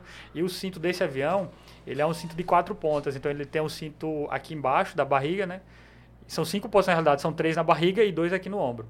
E aí eu me amarrei todinho, o comandante, pô, tá se amarrando pra quê? Eu disse, Porque eu gosto de me amarrar. Decolando isso aí, ele botou só o do, o Aham. da cintura. E ele estava preparando a documentação em voo, porque normalmente a gente deixa para preparar em voo, que é mais Uhum. prático e mais rápido, né? E aí, tipo, o voo de cruzeiro, moni- um monitora e o outro prepara. Eu, eu tava monitorando, ele tava preparando. Aí eu disse, comandante, tem uma formação pesada ali na frente. Aí ele, ele de cabeça baixa, né? Ele fez, ah, rapaz, mata nos peitos. E eu sou militar de formação, né? E, tipo assim, militar é muito burrão. Se você dá uma ordem pro cara, o cara vai cumprir. Se tá certo ou errado, Foda-se. foda-se, eu só não compro ordem absurda, né? São ordens. Ordens são ordens. Eu, disse, é, eu olhei e disse, beleza, não vamos morrer. Tá só eu e ele, ele não é doido, ele é o comandante. Tá bom, e me amarrei e tal. Foi chegando perto da formação, uma nuvem grandona. Começou a ficar, tava de dia, começou a ficar escuro, porque a nuvem começou a abraçar o avião. Uhum. Caralho. Ele levantou a cabeça, que porra é essa, velho? Por que tu não me avisou? Eu disse, eu lhe avisei, você mandou. Aí ele jogou o, o documento, se amarrou todo dia, se amarrou, tamo fudido. Nunca vi você amarrado no voo. Nossa, bateu pra caramba. Assim, não ia cair, mas ficou um Ah. voo desconfortável. Só que só tava você e ele. O avião bateu pra caramba, mas bateu, mas judiou ele. Filho da pé! E aí é mesmo, e o bicho fica. É, tipo, é porque a formação tava muito pesada, tinha, Aham. tinha chuva nessa formação, o ar tava muito turbulento, e aí começou a bater. E lá em cima, o ar fica mais rarefeito, então quanto mais alto você tá, o avião fica meio que molenga, entendeu? Você Uhum. pega uma formação dessa, É chato. Não vai cair o avião, mas é chato. Ele, depois que saiu, ele. Porra, velho, por que tu não me falou disso? Eu lhe falei, mas tu é doido, pô. Disse, Não, pô, você é o comandante, você não falou pra mim. E não vai derrubar, foi só a formação. Turbulência não derruba avião. Não, não, derruba não, derruba não. Dá medo, né? Pra quem não é acostumado, porque vai bater um pouquinho e tal. Mas turbulência é tranquilo. O que derruba é granizo, é uma chuva de granizo, por exemplo, é uma formação meteorológica mais complicada, mais densa, mas tudo isso, o próprio avião tem radar, e aí o radar vai poder te orientar durante o voo, né? Pra onde você deve ir e pra onde você deve evitar, né? Entendi. Turbulência é O, tranquilo. aqui, durante o exército, quis dirigir algum, pilotar, né? Dirigir, pilotar algum caça. Assim, Não. Não. sonhou. aeronáutica, né? É, é Ah. não porque assim, por dois motivos. Uma que não tinha como eu ir, Boa, porque. É, olha aí, ó. Olha, tô Ó, bem ó, na, na, ó, na- perdeu na nessa- caixa preta. Não, foi pro maluco aí, ó. Foi pro maluco aí, ó. Não porque, porque é, primeiro que para você pilotar caça você tem que começar novinho na Força Aérea. Uhum. Segundo que eu ainda estava descobrindo a aviação, então eu não gostava de caça. E até hoje eu não gosto. Eu acho massa, acho bacana, mas eu acho que é um voo muito rápido e você não aproveita muito. É um outro tipo de voo, né? Eu Uhum. acho que a aviação comercial eu aproveito mais o voo, eu, eu, eu sinto mais as, as, as vibes do voo, né? Mas a aviação de caça é uma aviação boa também. E detalhe, é só os gênios dos gênios dos gênios. É a nata da nata do Brasil que voa caça. É Pra você tem uma ideia. No avião a gente tem um termo chamado solar o avião. Você fazer o primeiro voo solo. Aham. No avião, na escola de aviação civil, normal, você sola esse avião com 15 a 20 horas. Na aviação de caça, com 10 horas você já tem que estar solo naquele avião. Caramba. Você não pode errar nada, você tem que saber de tudo e tal. E é um avião que voa bem mais rápido, entendeu? Então, Muito veloz, né? muito veloz. Então, os caras são diferenciados. E, tipo, o preço daqueles aviões também é uma... Ah, é uma fortuna. A hora de voo daqueles, a hora de voo né? daqueles aviões ali é caríssima, caríssima.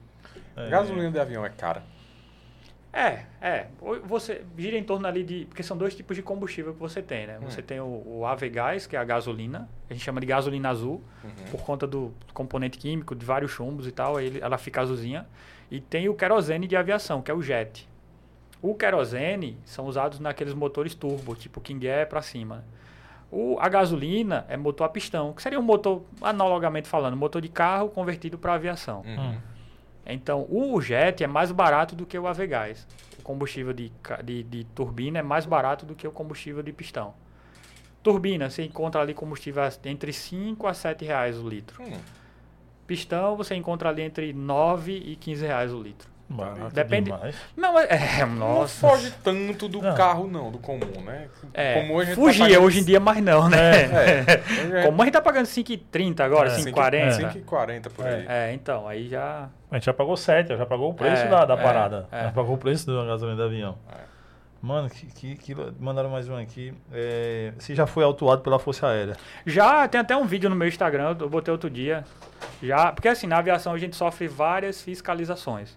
Uma delas é em solo. A ANAC ela vai lá, fiscaliza, tipo uma blitz, Uhum. tipo Operação Lei Seca. É, em cima não tem como parar, né? Quando Não, tá mas o caça bota do ladinho seu. Ah, é? Bota, bota. Tem um vídeo aqui do cacinha do meu lado. É mesmo? Tem. Tem no teu Instagram isso aí? Não. Então temos uma polícia eu acho que eu tenho no, não, não tem não no. Instagram não, mas tem aqui, deixa eu pegar aqui. Manda no WhatsApp que a gente Manda vai sim, manda agora. É, deixa eu mandar aqui. Ah, sim, tipo, quando o Flamengo foi campeão da Libertadores, O que Caça quando foi chegou lá o e- carro, o Caça ficou É, do lado, é. acompanhou. Ih, faz isso mesmo, velho.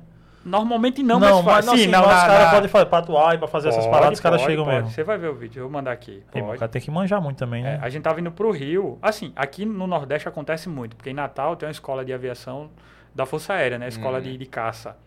E aí eles estão treinando 24 horas. Então, às vezes, você vai para Natal e os caras te interceptam. A gente chama de interceptar. É, No Rio de Janeiro, a gente tava indo agora pro Rio de Janeiro recentemente. Opa, esse- cadê o vídeo? Intercepta, deixa eu botar aqui. Marcos, tem algum, algum aeroporto, alguma pista de pouso no Brasil que, que os pilotos que os pilotos não gostam? Que é uma pista ruim. Santos Dumont.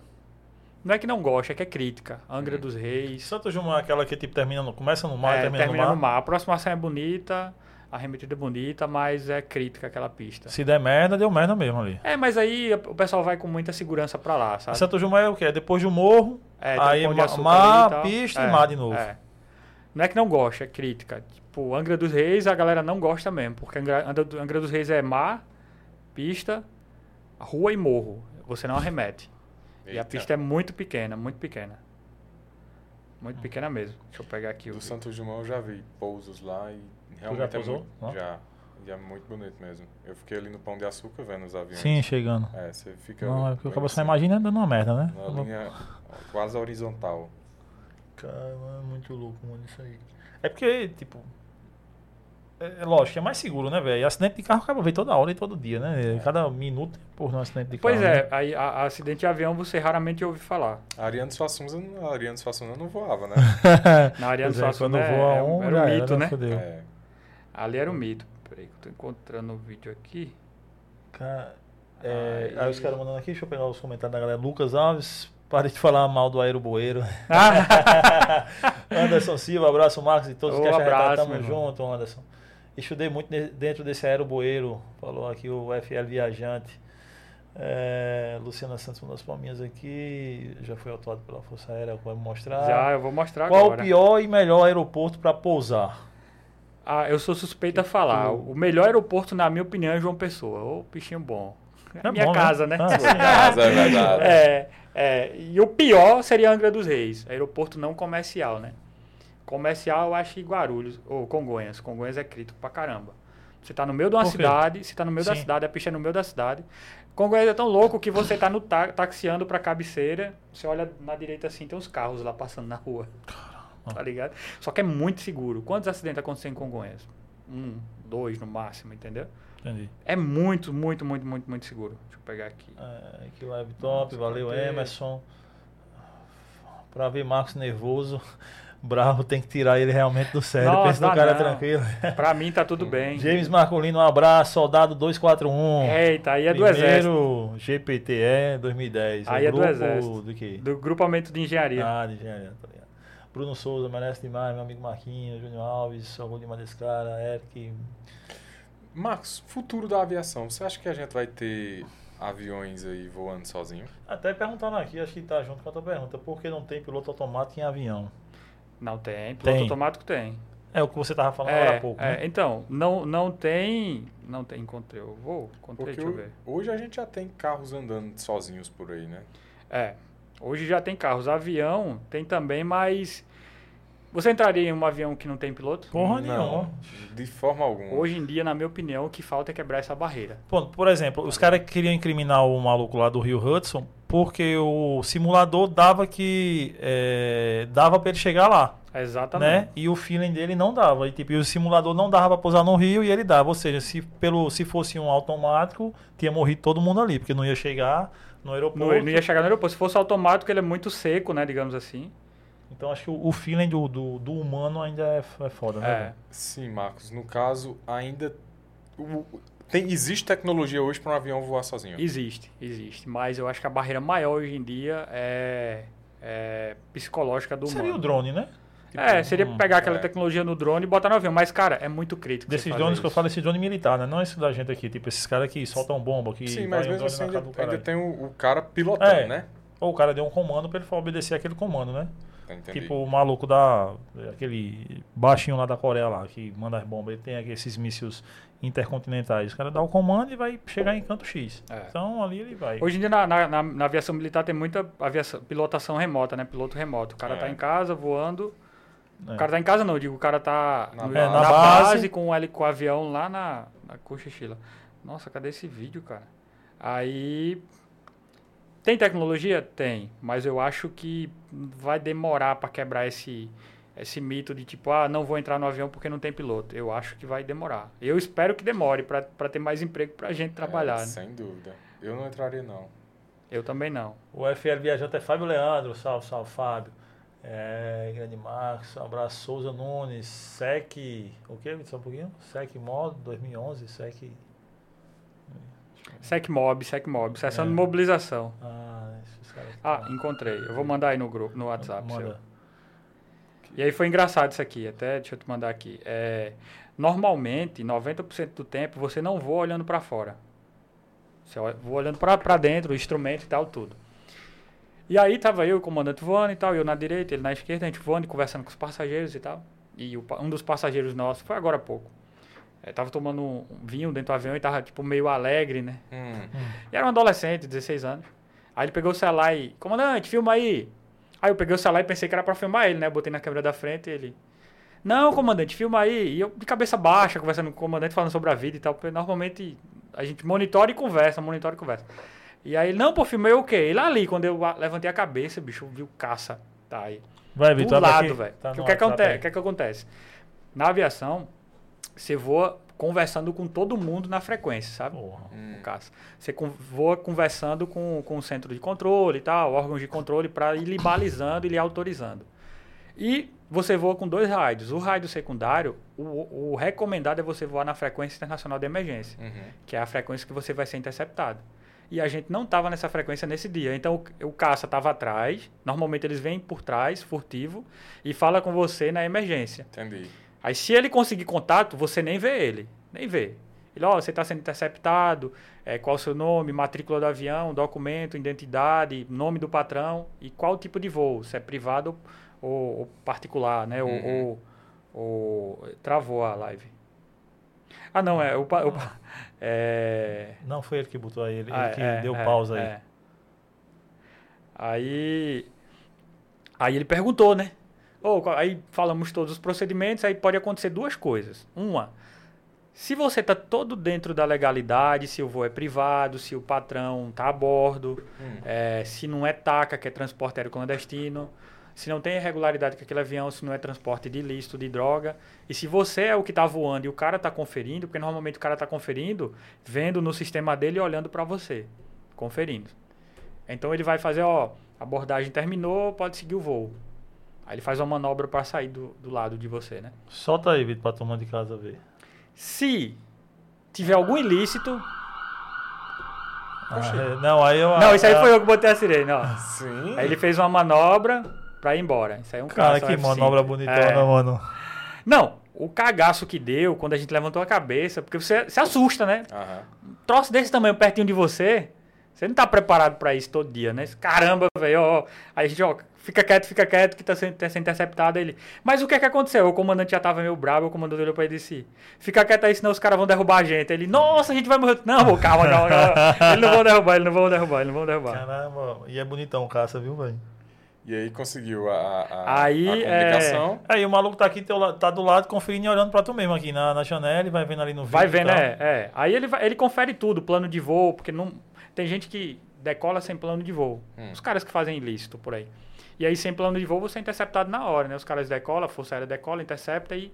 E aí, aí o- a outra situação, se você tiver com algum ilícito ou não tiver autorizado aquele voo, ou os caras desconfiar, ele vai te escoltar até a pista mais próxima, já em contato com a Polícia Federal, com a Polícia Local, para você pousar e a polícia vir e fazer a abordagem. Ah, ele nem pousa, né? Ele só te acompanha até ali. Ele não chega- pousa, ele não pousa, ele não pousa. Em E- último caso. ele vai dar um tiro de advertência na sua frente. Ele vai. Na realidade, o que aconteceu aí já foi o último caso da Aham. abordagem, porque a abordagem é por trás. Ele se apresentou, ele já foi hostil. Entendi. Né? Porque tu não A respondeu na abor- frequência. Isso, não, não respo- tava na não frequência. tava na frequência, exatamente. E aí ele vai. Se ele tentar falar, não conseguir, ele balança a asa, mostrando que ele está tentando falar com você. Entendi. E aí, se você não responder, ele atira, ele fala, fala, fala, atira, dá um tiro de advertência, dois tiros, aí você vê a bala passando, munição traçante. E se mesmo assim você não seguir, ele lhe abate. É a Aí- única. são- são- o derruba, Brasil né? tem duas penas de morte: em caso de guerra e a lei do abate, que funciona. Aí derruba. Aí os caras não querem saber, não. Eles vai pra trás, dá um tirinho no avião e o avião cai. Já aconteceu? Já. Já? Já, já, na Amazônia, de vez em quando acontece. É, a galera divulga pouco, é, né? porque estão traficando. Agora acontece assim, a galera é ilícita. Sim. Entendi. 90% das vezes os caras obedecem a contragosto, né? Digamos assim. Sim. Eles vão, pisa, eles pousam numa pistinha lá de mato, Tipo, de vezes vê terra. um, vê um avião cheio de cocaína. Isso, Né? Os caras é, vão. é. É, não tem como competir com, com um Não, desse, com né? caça desse, pô, os caras são armados até os dentes, cara. É. Não. Ah, qual a velocidade desse, desse avião do King, por exemplo, que ele consegue chegar? King, ele chega a 180 quilômetros. É, Mil. nós, deixa eu ver quanto é que dá em quilômetro. Mil e um quebrado? Não, não, é, é, é tipo 350 quilômetros. O King é, é- Ele é lento, digamos assim. Ah, e, Mas- mas, esses caça não, isso aí passa de mil. Não, esse aí, esse, Esse aí- esse esse que você é viu, F5? ga- viu, passa. Ele é um caça supersônico. O que tu voa hoje? É o que eu vou um jato que ele ele tá na casa ali dos 850 km por hora. Ele não é supersônico por Uhum. conta da aviação comercial e, e executiva, ela não é come- não é Não é supersônica. Ah, a galera mandando mandar um abraço pro PUBG. PUBG é. Eu acabei ficando viciado nesse joguinho. Vocês já jogaram? Não. Não. Não joguem, pelo amor de Deus. É tipo joguinho de tiro em equipe. Ah, Nossa, tipo, quase- tipo Free Fire? Tipo Free Fire. É, é, tipo Free Fire. Eu, eu ia sendo expulso do hotel semana passada por conta disso. Porque você bota o fone, aí você perde a noção da altura que você tá falando. Aí eu deixei a, a porta da varanda aberta, a janela. Portãozão, aí fiquei jogando, tipo, meia-noite, conversando com os caras e gritando: Ó, o cara tá atirando em mim, mata, mata, ó, atirando na minha cabeça. Aí daqui a pouco o telefone toca do quarto. Seu Marcos, pois não, tá acontecendo alguma coisa aí? Tá todo mundo bem? Eu disse, tá, por quê? Tá vindo uns gritos desse seu quarto aí, você quer Você vai ajuda? matar alguém, porra? Eu disse, não, rapaz, é um joguinho aquele, então fique quietinho aí, jogue tranquilo. Eu só falei pro mim, nossa, vocês vão fazer eu ser expulso do quarto, meu irmão, pelo É amor de Deus. Jogar online é massa. É, É. muito bom, velho, você fica viciado. O que achou quando a Rússia destruiu o Antonov? O que é Triste, Antonov? né? Então, Antonov, esse Antonov que ele tá falando é o maior avião cargueiro do mundo. Hum. Era o avião que carregava as máquinas mais pesadas da galáxia. um pra você tanque. Não, tipo um- um- uma furadeira, uma máquina de furar chão monstruosa que só esse avião conseguia transportar. Hum. Tipo um helicóptero, 10 helicópteros grandes. Joga na tela, Vitor, por ver. É, joga a destruição do Antonov. É, esse aí, ó. Aí na guerra da Ucrânia só tinha esse exemplar no mundo. A guerra da Ucrânia Poxa. destruiu. Esse avião veio pro Brasil recentemente, Esse traze- trazendo uma carga grande. E tipo, gigantão, gigantão, É, gigantão, tipo assim, gigantão, o mundo inteiro contratava eles. Só tinha ele e a logística era pesada. Então, o mundo inteiro contratava para transportar equipamentos pesadíssimos. Hum. Ah, mas era, então era um avião ucraniano. Era, era um avião ucraniano de cargueiro, né? Era um Ah, é cargueiro. a Rússia que destruiu o bicho. A Rússia que foi lá. Ah, ok. Poxa mas destruiu estrategicamente Nossa, pra ele, não aqui- trans- pra ele não transportar. A gente Enfim. acha que foi cagada. Da tipo Rússia. assim, da Rússia. Eles destruíram sem querer destruir. A gente acha, né? Porque Uhum. eles atacaram o aeroporto que o avião tava lá. É, Nossa, a gente ficou com a pena da bexiga. Uma porque era um avião. Era um ícone da aviação, né? E um único, né? E o único, então, a logística no mundo perdeu muito com isso. Perdeu muito. Entendi. O modal logístico. Mano, mas é incrível a evolução dos aviões, né? Quando você vai ver, é, tipo, desde a, sei lá, é, o mundo ficou fodão no avião, que 40 e pouco, na, na Segunda Guerra, que vai pegar ali, é, né? Com, É, com os aviões japoneses, Isso, isso, alemães, que tinha, né? Os ingleses, que dizem até que a Alemanha é, é, se deu mal ali na guerra muito porque atrasou muito o desenvolvimento Sim, de alguns sim. aviões, né? Sim. Na Inglaterra, porque eles tinham os aviões que eles chegavam até... Por exemplo, até certo ponto da Inglaterra e não conseguia avançar, onde a Inglaterra ficava bem de Uhum. boa, que os aviões giravam. E era um avião de couro, né? mano? Que, Ó, olha a tinha couro, diferença, tinha um ó. negócio. A Dos diferença. aviões, tipo um jato executivo, aviões comerciais, o Antonov. Não, é Cabe um monstruoso. avião comercial dentro dele. É, exatamente. Não, cabe vários dentro É. dele, porque isso aqui é tudo carga. Esse nariz dele aqui, ele levanta pra carga entrar na frente. A carga não entra por trás, não, entra na Sim, frente. claro. Então o nariz levanta. Caramba. Não, é é uma logística ferrada isso aí. Era, né, na realidade. É, é triste, é Porra, triste. destruíram o bicho. Marcos, quem inventou o avião? Foi os gêmeos lá ou o Santos Dumont? Pra mim, Santos Dumont, não tem pra onde correr. Os Mon Wright, eles fizeram uma máquina mais leve que o ar, mais pesada que o ar para voar, mas eles catapultaram, né? Foi uma catapulta. O Santos Dumont não. Fez, voou, que foi o, o 14 bis, mostrou para todo mundo.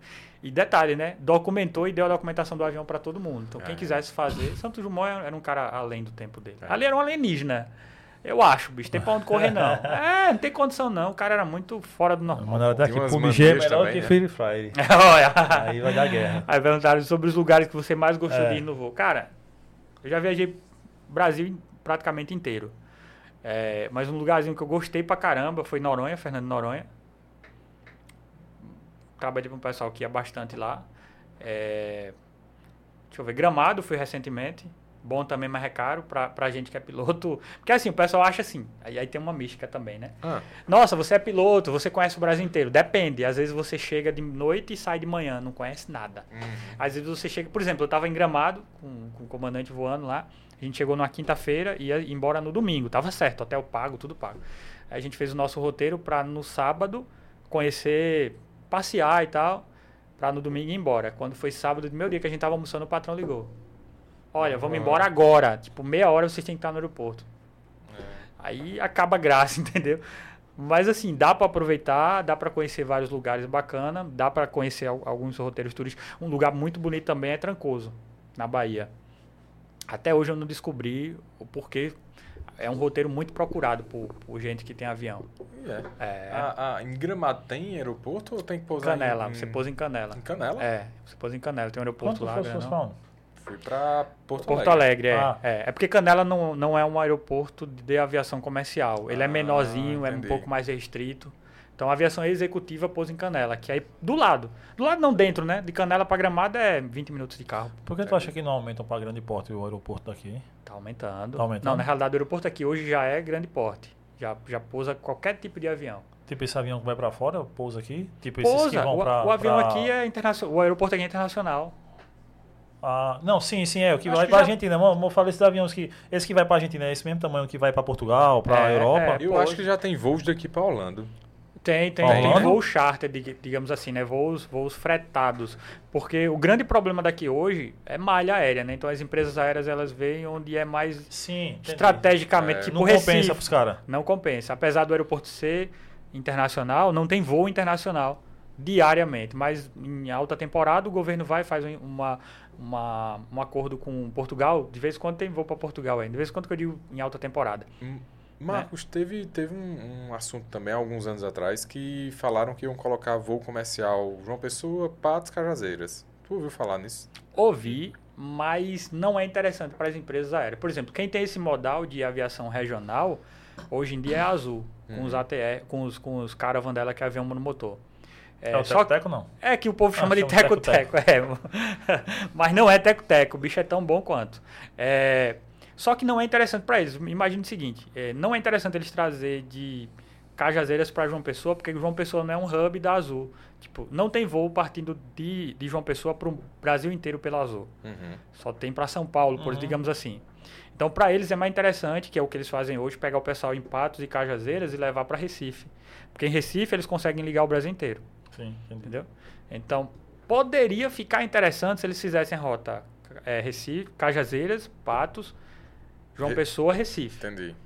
Mas aí é outros 500 de a empresa aérea analisar e ver se... Eu acho difícil, sabe, velho? Eu acho Pouca difícil. demanda, né? É, porque a empresa aérea ela tem uma outra jogada com, essa via- com, essa, com esse viés. O que, que eles fazem? Eles ganham incentivo fiscal para Uhum. manter essas rotas funcionando. Uhum. Às vezes não vai nenhum passageiro nesse avião, mas eles ganham incentivo para abastecer o comercial lá, na, Entendi. lá em Entendi, Recife, entendeu? entendi. Então é, é- jogada de, de números, digamos assim. Entendi. É, o Emerson falou aqui que aquele bicho veio trazendo. O- um helicóptero. helicóptero da isso, isso, isso. Um helicóptero é, grandão. A Gol faz voo para Ezeiza. Isso é, no 737 MAX, exatamente. De partindo de João Pessoa, sob demanda, né? Exbit BR assistindo de Renascer Cabedelo. Salve, É, salve. então, é, bairrozão Provavelmente amanhã eu tô passando aí na beirinha tomando aquele caldo de cana ali, aqueles pastel ali. Porra, cara. top. Às vezes eu enrolo minha esposa pra tomar um pastelzinho lá. Às vezes O cheiro, às vezes o Às cheiro. vezes ela me- vai fazendo almoço eu enrolando ela. Eu já sei porque que tá me enrolando, não vai almoçar não. É, às vezes eu fui. passo ali, Nossa, o cheiro, pastel, o cheiro. Às vezes não tô nem com fome, mas é o cheiro. pa- O cheiro é, do pô, pastel frito pastel ali com aquele caldo de cana, é top, velho. E agora ficou ruim porque tiraram da be- beira mesmo, né? Foi, foi, foi. é? mais ali. Ai, chato. É, aquele que a gente tava falando lá no início, antes de começar, aquele voo da Amazônia, que ali foi uma doideira, né, mano? Um, eu acho que tem muitos, muitos, ah, não sei se muitos, mas alguns que já devem ter caído ou pousado no meio da mata. Uhum. Mas tem um bem tradicional que tá na internet, né? Que viraliza, que tem um áudio dos caras e tal, que você Nossa, conhece o áudio, o áudio é muito triste, né? Porque o comandante fala e tal, e no final o comandante É. deseja que todos tenham um bom final. Muito Caralho, não, ali é triste, muito cara. louco, mano. Ali, ali foi, muito tipo, triste, muito E, triste. e muito triste. o cara se perdeu mesmo ali. O- É. o- o- Então, Como saiu o relatório, aí dá é. pra gente conjecturar. Aquele avião, você coloca. O sistema de navegação. Ele tava saindo de onde? Pra onde? Ele estava saindo, eu acho que era de Belém para Macapá. Eu, É, não, eu um não- negócio eu- assim, eu não né? lembro exatamente qual era a rota que ele estava fazendo. Mas é, você coloca, colocava no equipamento de navegação, era 0270. E era para dispensar o zero à esquerda e ficar só 270. O que é que acontece? Dispensaram o, zero à direita e ficou 27. Hum. Então, tipo, ele ao invés de ir pro sul, foi pro norte, basicamente. Basicamente, bem grotescamente, porque eu não lembro hoje realmente como foi. Então, o cara decolou com essa proa no, no computador do avião, que era muito arcaico, mu- muito antigo. Hoje em dia não acontece. Por que não acontece? Hoje em dia você decola o painel do avião. Ele tem vários equipamentos eh, de navegação. Além disso, você tem celular com GPS, com georreferenciamento. E além disso, você tem iPad. Então, tipo, para você se perder hoje em dia, velho, só se você quiser. Só se você quiser, bicho, eu vou me Fechei perder. o e tal. olho e Ó, fudeu. Marabá Belém, Ramiro falou. Ramiro é até piloto. É, Marabá Belém. Marabá Belém. Ramiro, meu amigão, piloto e tal. Pronto, ele ia pra, Marabá, ele ia pra Belém de Marabá. E aí o pessoal É, é, ó, é que nem eu te falei, ó, o piloto sobreviveu e hoje mora em João Pessoa. É. Você precisa trazer o cara. Vou- o vou cara tra- é muito, trazer ele, mano. Muito. Como é o nome dele? É. Nilson Zilli. Eu vou te passar o contato Pronto, dele. show. É o Zilli, isso é. É. Nilson Zilli. É, e aí eles, ó, isso, era pra 2.7 e o comandante botou 2.7.0. Puta merda. Então, tipo, o zerinho fez totalmente diferença, entendeu? Quem acha que zero não faz diferença. É, é. E aí vou, vou, vou, vou, acabou o combustível, começou a acabar o combustível. Entre esse voo, uma outra tripulação falou, perguntou a eles, eles falaram que estava perdido, mas que já estavam se ajustando e era problema da bússola e tal. Então, Uhum. tipo assim, não teve a humildade de dizer, ó, bicho, a gente tá perdido, ajuda. Foda. E tem uma particularidade ali da, da floresta que, tipo, é, ou, não, ou não tem nada a ver. Tipo assim, que você não tem visão de, de nada, você não vê nada. Tem porque são voos mais críticos, porque assim, se você tá voando João Pessoa São Paulo, hum, a cada meia hora você vê uma cidade. Você tá muito alto, então você vê uma cidade.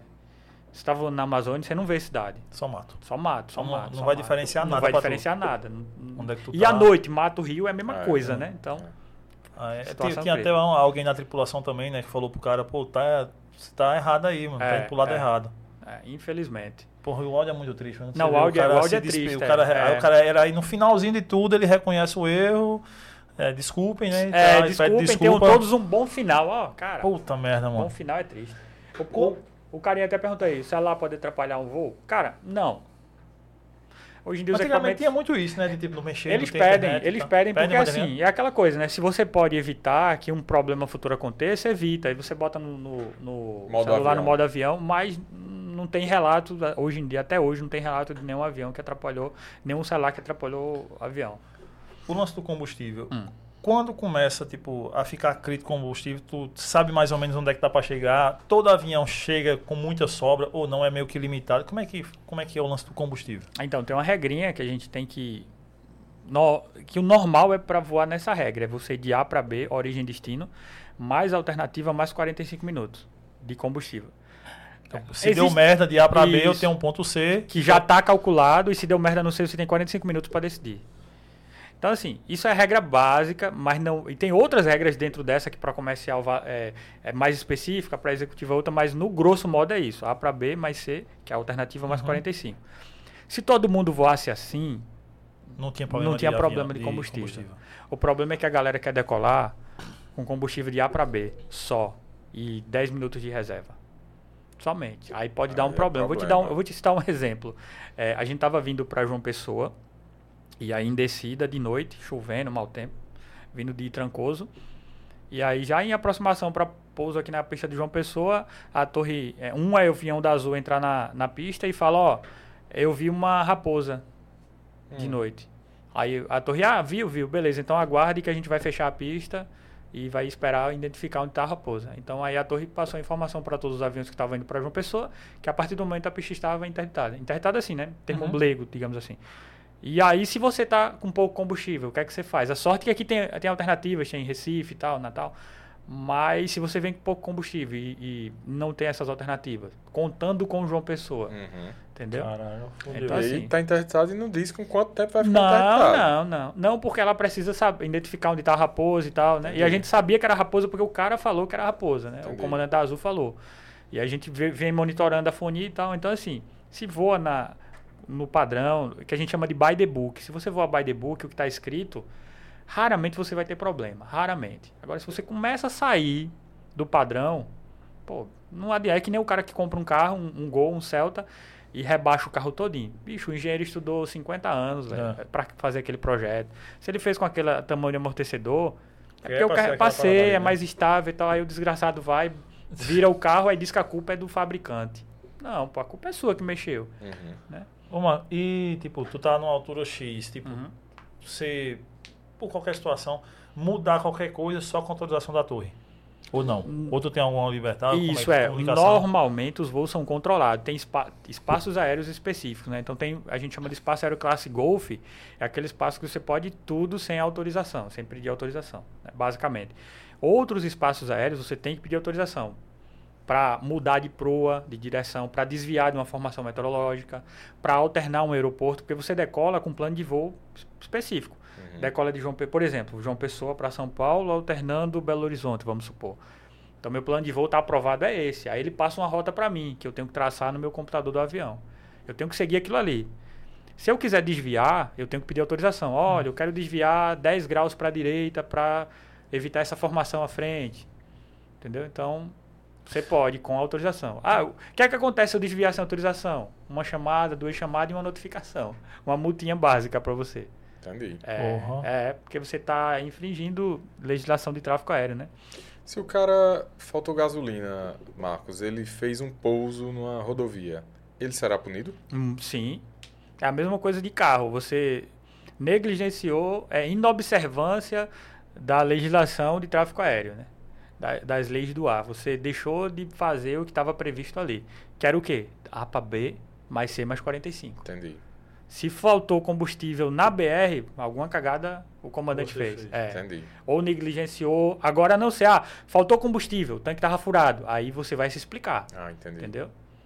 Aí, aí vem outro detalhe, o tanque tava furado, mas teu painel ele mostra quanto de combustível tem. Por que, que o painel não mostrou? Uhum, O equipamento tava com problema, então você negligenciou. entendi. Então, ah, bicho, aí, ele- eles pegam tudo de você. Tudo, tudo, não tem pra onde correr não. Eles quando param pra analisar um problema, tipo o Cenipa, quando para pra analisar, eles vão a fundo. Monta um quebra-cabeça, vai na escola onde você fez o curso, pega o teu profile, vê quem, é- quem era você, quais as manobras que você fazia. Né? Por exemplo, no meu caso, eu faço simulador nos Estados Unidos, uma vez por ano. Os caras pedem relatório lá do simulador, né? Para ver quais as manobras você foi pro- eh, imprudente ou foi prudente, qual era o seu perfil no simulador. Massa, É, registra tudo. Em caso de acidente, ele isso registra tudo e em caso de acidente ou incidente, eles vão pesquisar tudo Vão sobre pesquisar você. tudo. Por quê? Porque eles querem encontrar um culpado. Entendi. Será que o culpado é você ou a escola que te deu má formação ou o avião que estava com problema? Entendi. Eles vão procurar, né? Vão montando quebra-cabeça e vão montando aquela história do, do- dos elos, né? Então eles vão procurando os fatores contribuintes. Pô, o Marco fez simulador e foi mal na manobra de arremetida, por exemplo. Uhum. Mas mesmo assim passou. Não Entendi. era para ter passado, entendeu? Uhum. O, o, tava procurando aqui, mas não achei. Não. Um filme que eu assisti esses dias, também baseado na história real. O maluco tinha um plano de voo, mas aí o, o- alguém lá, um, não sei se era o dono da aeronave, alguém disse: Não, por aqui não, vamos fazer por aqui. Uhum. Aí o piloto, mas por aqui a gente vai enfrentar tais situações, essa e essa e essa. Vai fazer por aqui. Aí meio que o avião, se o cara se perdeu, tal, teve que pousar numa ilha e enfim. Aí a, a empresa fez a maior mobilização do mundo para resgatar esse avião. Porque para saber porque estava lá, para Sim, saber sim, e sim, tal. Enfim, tudo isso por conta disso, porque pode prejudicar muito, né? Exato. E hoje em dia isso não acontece mais. Por quê? É, na aviação comercial, tudo que você falar na cabine é gravado. Tudo, tudo, tudo, tudo, tudo. Então, tipo assim, o comandante, ele é a autoridade do avião, do voo, mas ele tem que escutar e aceitar e, tipo, ponderar as ponderações do copiloto. Que em outrora, no tempo do Nilson Zilli e do comandante lá, H6, o copiloto era um- uma figura meramente ilustrativa ali, a serviço do comandante. Hoje em dia, não. Hoje em dia é uma tripulação profissional que se você é o comandante, ele é o copiloto, se ele perceber algo que, que vai colocar em risco a segurança e ele falar e for ficar registrado que tudo é registrado, você vai pra rua. Entendi. Na hora. Não é nem caguetagem. É, tipo, é tanto que, Uhum. por exemplo, um- um- bem grotescamente aqui, o avião vai pousar. Aí tem os call-outs, que são as falas que a gente tem que fazer. Eu até chamo de teatrinho, mas é um teatrinho que funciona, que é perfeito, entendeu? E aí você vem para pouso, aí faz os call-out, e o último call-out é de mil pés ali. Então o copiloto tem que dizer que está avistando a pista. Se ele não vê a pista e falar não visual, o comandante não pode prosseguir. Entendi. Ah, eu quero prosseguir. Beleza. Aí tu vai ter que se explicar com o chefe. Uhum. O, o dono da empresa não, mas o diretor de operações. a gente Sim, até sim. brinca que é- vai tomar café com rosquinha com o É. chefe, entendeu? Marcos, no caso da executiva, você estava lá no seu plano de voo, tudo Isso. certinho. Aí o patrão chega lá e diz: Olha, vamos mudar isso aqui, vamos para tal lugar agora. Aí você, não, mas o combustível não foi calculado. Não, mas vai. E aí? No Fica. pau da goiaba, a autoridade máxima dentro do avião é o comandante. Entendi. Aí, aí, vamos supor, o comandante diz, não, patrão, eu vou ceder suas, seus desejos. Aí dá uma merda. Aí a ANAC vai em cima de você. Você diz, não, mas o meu patrão, aí, ah, é, mas durante o curso, durante sua formação, você sabe que a autoridade é sua. A responsabilidade é sua. O patrão é um leigo. O patrão ele tem o dinheiro e o avião. Você é o perito. Uhum. Uhum. Entendeu? O, infelizmente, morreu, Não, beleza. morreu um, um cara. Não, morreu Ah, um, tá, um- tá. um maluco aí da. da o cara lá no. Um agro lá da vida na região norte lá. Eu não sei se tu viu esse vídeo. Poxa, vi, merda, cara. merda, merda. O cara, Vi, um vi, dia vi, antes, vi, parece que ele tinha postado vi. um vídeo com, a- com o filho dele Foi, pilotando. foi. E depois ele morreu, mas eu acho que não Nossa. saiu nada ainda, né? Do- Não, não saiu o relatório porque- ainda não. porque ele- Nossa, Mas- aquilo ali tá sendo um mistério grande. Supondo que se, se ele não tivesse morrido, né? Tivesse. Foi o que morreu com o filho. Foi. E depois a mulher Tava ele e um filhinho de 10, 10, Dez? 15 anos, 15 É. anos de idade. E a, a mulher se matou. Depois a mulher morreu. É, foi. Ei, se, por exemplo, tivesse só ficado no lance dele fa- botar o, o Pirrai pra pilotar e tal, e ele filmar bebendo ali. Multa pesada. Se tem ficado vivo ali, a, a, a- é o que? A ANAC. A ANAC que chega em cima e. É. A É multa ela, mesmo. a ANAC gosta tanto de piloto que ela chama o piloto de regulado, pra você ter uma ideia. Ela não chama nem de profissional da aviação. Eu, eu tenho um amor pela ANAC, pra não dizer o contrário. Eles chamam a gente de regulado. Tipo, você é meu regulado, eu lhe regulo e foda-se o mundo. Cara, pra subir um voo, vai ter que ser muito responsável. Se fizer uma parada Muito dessa, filmar isso aí, responsável. se ela Nossa, não, pega. é, não, se, se o Como- cara não tivesse tinha morrido. Como, como tinha viralizado, ele ia chegar É, no cara. Ia Ia, chegar não, no se o cara não tivesse morrido, ia perder a carteira fatalmente. Por quê? Na aviação brasileira, na legislação, você só pode voar o avião, só lá que a gente chama, né? Voar na esquerda, se você for maior de 18 anos. Uhum. Então o agravante não era nem que ele tava bebendo, era que o Sim, moleque era menor de 15 anos. Entendeu? Esse é o problema. E não tinha carteira. Então você não pode voar sem carteira. É uma multa pesada, bicho. é muito foda, É. A aviação é muito segura, é muito responsável, é muito, muito boa na realidade. Embora tu tenha medo de altura. Eu tenho ainda. Continuo tendo. mas eu continuo tendo. Mas eu vou continuar tendo. Só se eu for pro psicólogo e, e ver de onde vem esse medo. Né? Não, mas tá, É. mas, é, mas tem, Mas tem- tá funcional. Você tá voando, tá Ah, funcional. pô, o Tá, avião tá é muito bom, tranquilo, eu não enxergo em o chão, tá de Ah, boa. Tá de boa, tá É. em cima. Porque é, o avião nada mais. Ele só plane, né? Porque tem ah, os propulsores que É, empurram que ele empurram e a ele, exatamente. aqui vai planeando. É, vai É, planeando. tá, tá de boa enquanto tiver. Quando tiver propulsão, motor e hélice é, e, e não- asa. E não for o dia do. E do- não for o dia do do comandante. comandante. Isso é importante. Pode ser de qualquer um da tripulação, menos do comandante, viu, meu patrão? Marco, obrigado, velho. Eu curti demais o papo. Kaique, tem mais alguma pergunta? Eu tenho Não, muitos tiver- agradecimentos. Eu espero que você volte aqui. No dia que vocês quiserem, Hoje rapaz. No dia tá- que vocês quiserem, eu tô. tô- Cara- não deixem de chamar. Eu, eu tenho dois palpites aí. Não deixem de chamar alguém do DOA, que é do grupamento aéreo do, do Corpo de Bombeiro. O pessoal tá fazendo um trabalho excelente, bonito, na realidade. E aí, e o Nilson Zilli, cara. Ah, não, chamar tem assim. Não deixe, não deixe, A gente não vai deixe. fazer ele Já de pulou paraquedas? Não tem, eu tenho medo, cara. Não, não vou. Paraquedas. Eu, eu, eu sou doido que sou piloto, mas É. mais doido ainda é o cara que pula de um avião em pleno funcionamento. Por que, que você vai saltar de um avião e vai funcionando, cara? É, é, Não faz Por que muito não, sentido. não- Tipo, beleza, é, numa situação de, sei lá, de queda de avião, ou é que falta de combustível, não tem o que fazer. Tem uma posição que os caras fazem ali, naquela posição meio que, sei lá, Uhum. fetal, meio É no isso, banco, né, isso, tal. isso. Mas em paraquedas, essas paradas não tem, né? Então, em avião executivo, já tem uma linha de avião que tem paraquedas, que é o Cirrus. Ah, eu vi um, um É. sendo acionado esses dias. Isso, o Cirrus tem paraquedas. É, você viu um, um sendo acionado, né? É. Pronto. É um avião executivo, pequeno, monomotor, cabe quatro passageiros ali, um, um piloto e três passageiros. E aí, só que ali, o seguro daquele avião diz o seguinte: em caso de pane, é paraquedas. Você não tenta salvar o avião. É, por que, que em avião grande não tem? Porque não ia adiantar. Primeiro, tu tinha que ter uma puta estrutura grande no avião para manter um paraquedas. É, um paraquedas Sim. grande para suportar.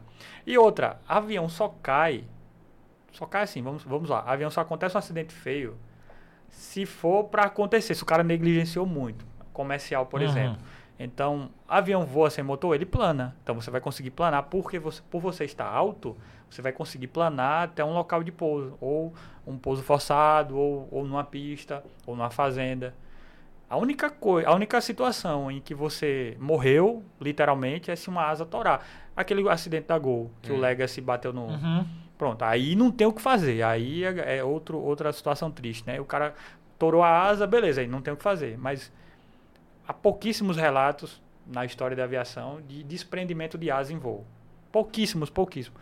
E quando aconteceu foi porque o comandante negligenciou muito. Tipo, ele teve indícios de que ia acontecer, não foi para manutenção e não resolveu. Entendi. Então, assim, paraquedas em avião resolve? Em grande, não. Em pequenininho, resolve. Pequenininho. Grande, não. Grande é de boa, entendeu? Então, os acidentes que acontecem é por negligência. Ou por falha de projeto na aeronave. Aí não tem o que fazer, né? Mas é muito seguro, cara, muito seguro. Muito- Se você abrir o Fly Radar hoje, você vai ver a quantidade de avião voando no mundo, no Brasil, e sem interferências, sem, sem é, acidentes ou incidentes. Ô, ô Marcos, minha última pergunta. E Não, agora, bem, pode ser uma pergunta bem burra. Não, toda Mas- pergunta é inteligente. Mas no, no, no- na, nos jatos, na aeronáutica, Hum. nos supersônicos, tem a aquela cadeira. Cadeira ejetável. Ah, ejetável. Isso, é. Nos comercial, no comercial, nos outros. Comercial, todos os aviões comerciais executivos que vão acima de uma certa altitude, 18 mil pés, Hum, 15 mil pés para ser mais preciso, são pressurizados. Então, essa pressurização impede de você acionar um equipamento desse, entendi. Uhum. entendeu? Avião jato não é pressurizado, por quê? Porque os caras vão de máscara de oxigênio. Sim, Tipo, então eles estão tá- de máscara por Ah. conta da pressurização. Entendi. Porque Ah, quanto é, mais alto, menos oxigênio. Então, passou de 12 mil pés, o ar começa a ficar rare- rarefeito e começa a faltar oxigênio. Eles não são pressurizados. E eles não são pressurizados aí, aí, e a pressurização torna o avião pesado. Aí o jato é um avião leve e tal, é por isso que tem a cadeira.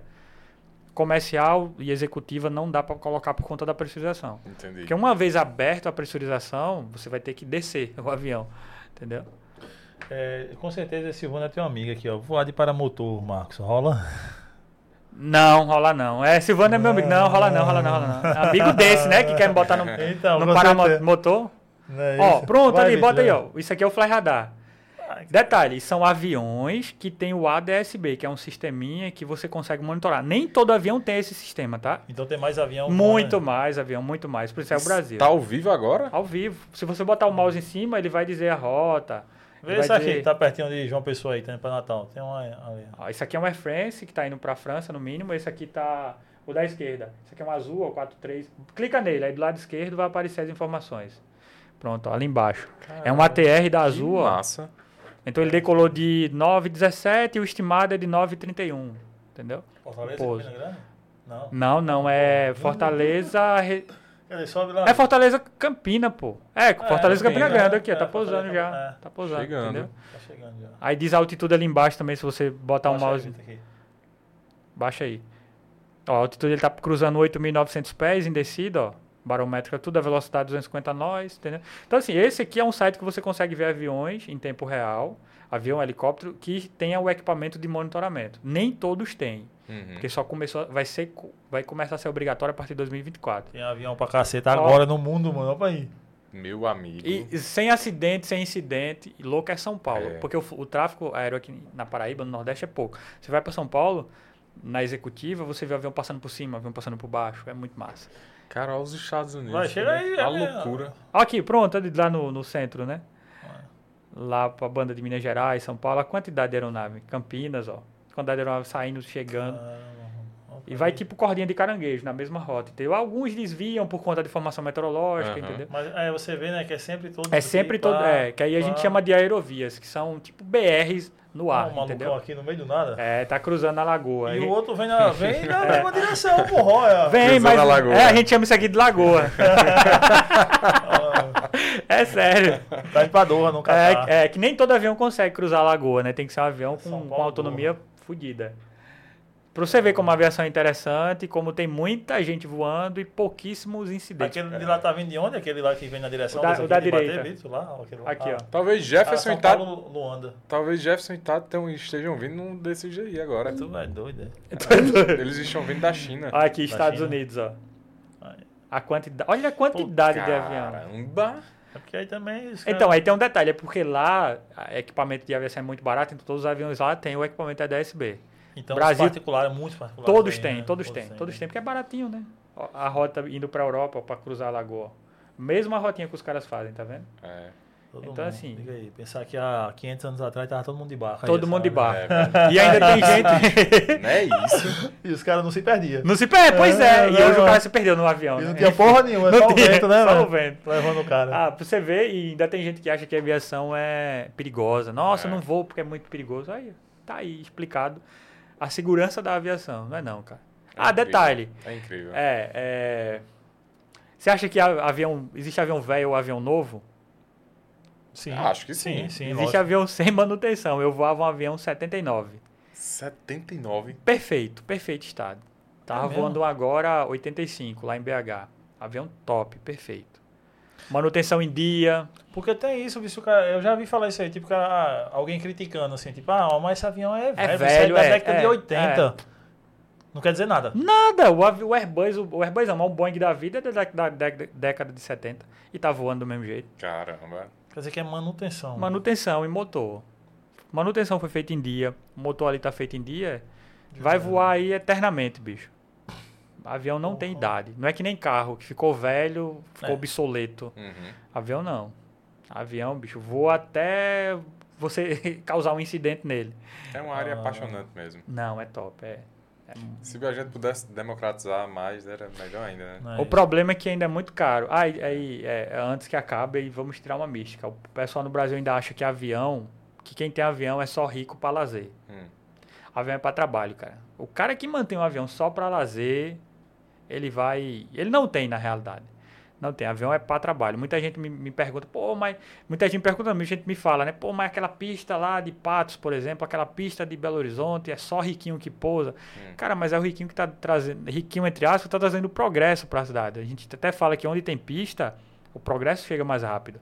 Uhum. É porque é um modal muito mais prático para vir empresário, para poder abrir, abrir loja. Exemplo, ah, Mix Mateus, um Uhum. exemplo bem grotesco. O avião do Mix Mateus estava aí hoje, o cara abriu tipo três lojas aqui Três em João Pessoa. Uhum. Se não fosse pista de avião e se não fosse avião, o cara não conseguiria abrir tanta loja no Brasil inteiro, né? É, então assim, a aviação executiva no país hoje é muito de trabalho. 10% é lazer. Entendi. 90% é trabalho. Deslocamento de casa para o trabalho, trabalho para casa. Entendeu? Tipo lá em BH, o, o pessoal que eu trabalho lá mora em BH e trabalha em São Paulo. Então faz muito essa rota, entendeu? Para trabalho. Porque é um brinquedo muito caro. Galera- imagino. é, é, então assim, não vai comprar para brincar, entendeu? Vai comprar para trabalhar, para fazer dinheiro, para trazer desenvolvimento para aquela área. E uma dica aí pra galera, pra molecada, pra galera, pros homens aí, que ainda sonham em ser piloto aí. Ah, não, corram atrás, dá certo. Eu moro no Renascer até hoje, pretendo não sair de lá, sou de lá e por ser filho de lá, é, era impossível ser piloto na cabeça de muita Sim, gente, inclusive sim, na minha. Então, sim. porra, se eu conseguir, todo mundo consegue, velho. A diferença é, se você tem dinheiro e o cara que não tem, entre o cara que tem dinheiro e o cara que não tem, é o tempo que ele vai demorar. Então, se ele for persistente, resiliente, ele vai conseguir. Eu demorei oito anos para conseguir minha carteira. Oito anos de estratégia, de batalha, de luta. Mas consegui. Enquanto que tinha amigos meus que demoraram um ano porque tinha dinheiro. Se você olhar para o lado, você, você começa a se comparar, aí dá Aí é errado. foda, é. Aí você desiste, você, pô, desanima, recua de, ah, não vou conseguir porque o cara conseguiu com um ano. Se você continuar olhando pra frente, você vai conseguir. Uma hora chega.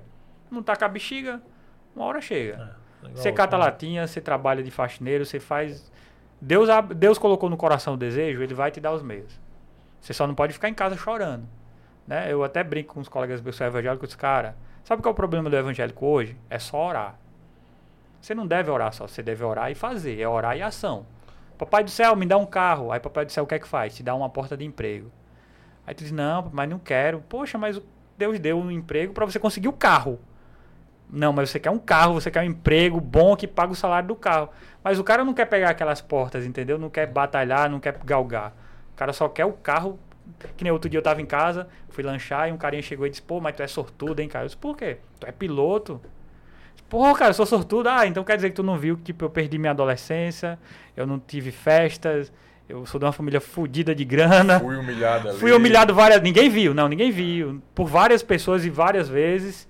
Aí quando eu tirei minha carteira de piloto, aí o cara disse que eu sou sortudo. Ah, velho, pelo amor de Deus. É. Entendeu?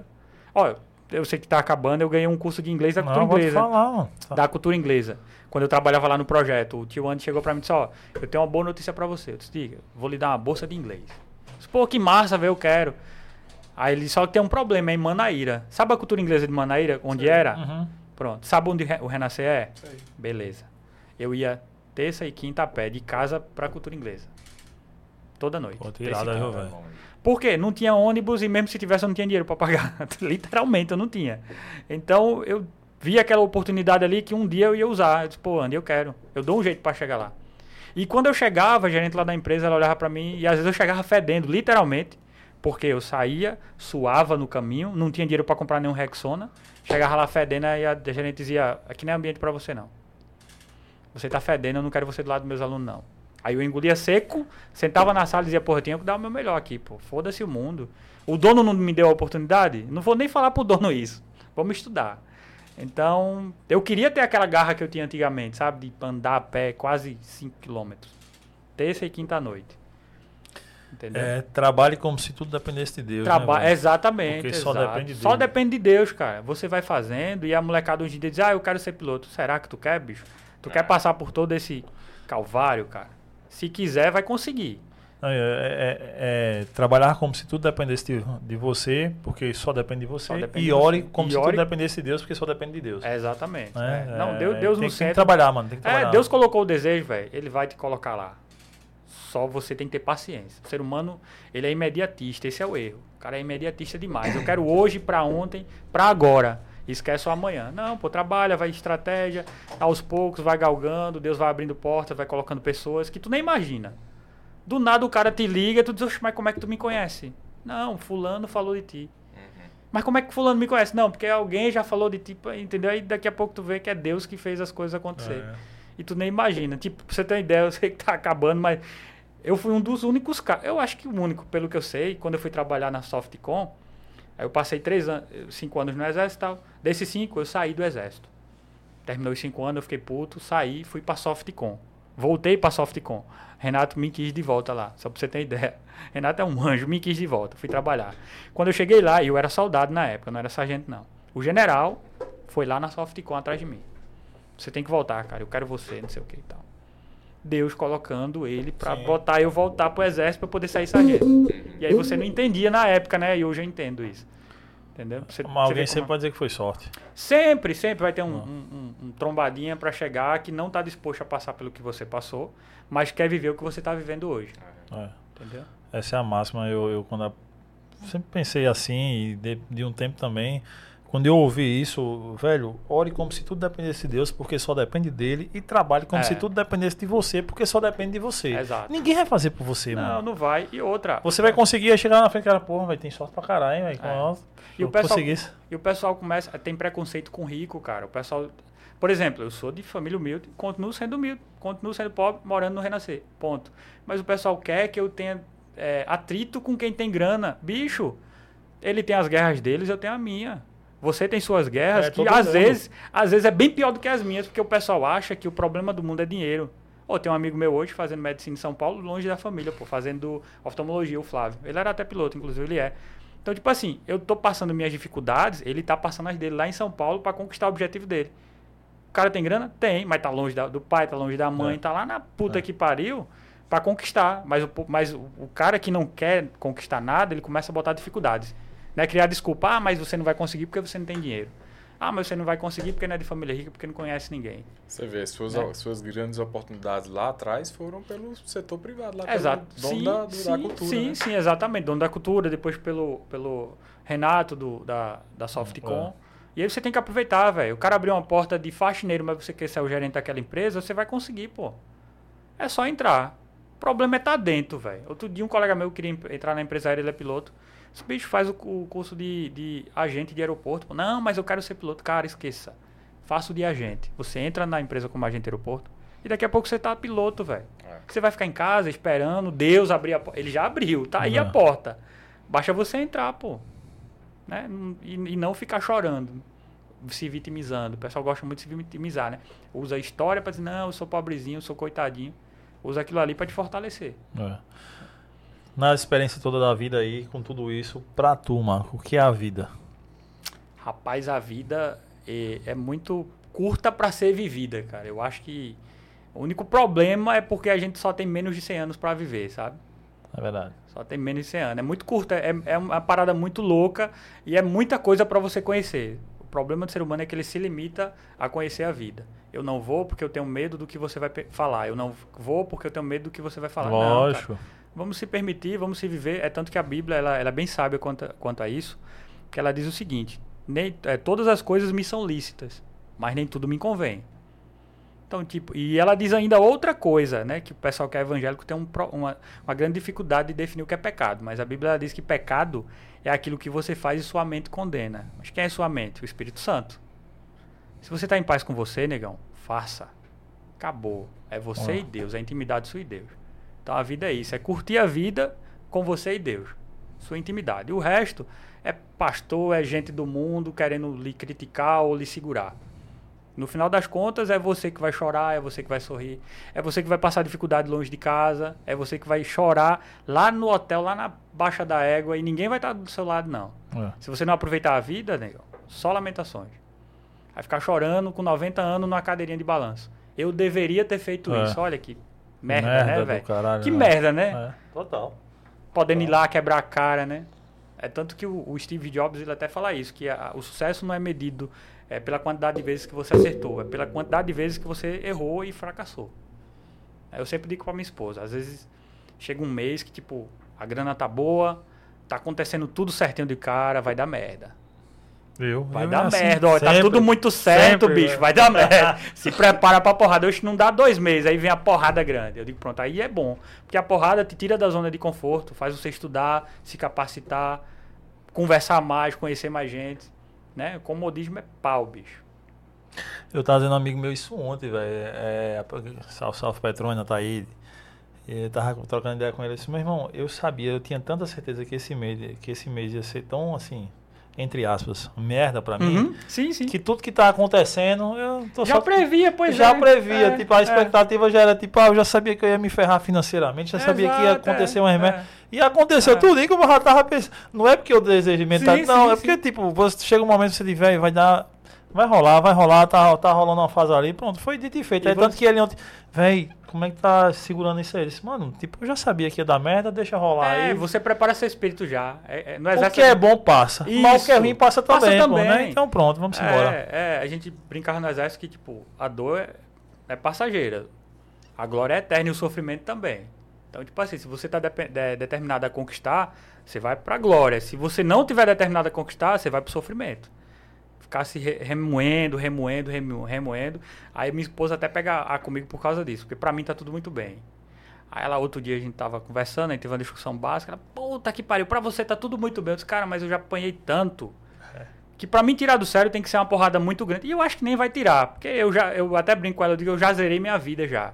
Eu saí de- do nada, de tipo, catar latinha no meio da rua pra ser piloto. E o que é que eu quero mais da vida, pelo amor de Deus? O que é que eu quero mais de Deus? Só viver. Que ele me dê muitos anos pra eu viver com a minha filhinha. E acabou. De resto, tá tranquilo, velho. Então pra que, que eu vou me aperrear? Não tem necessidade. Não tem, né? Então é isso aí. Mano, obrigado, velho. Papo eu curti demais. A galera aqui, eu tenho certeza, todo mundo que passou aqui, velho.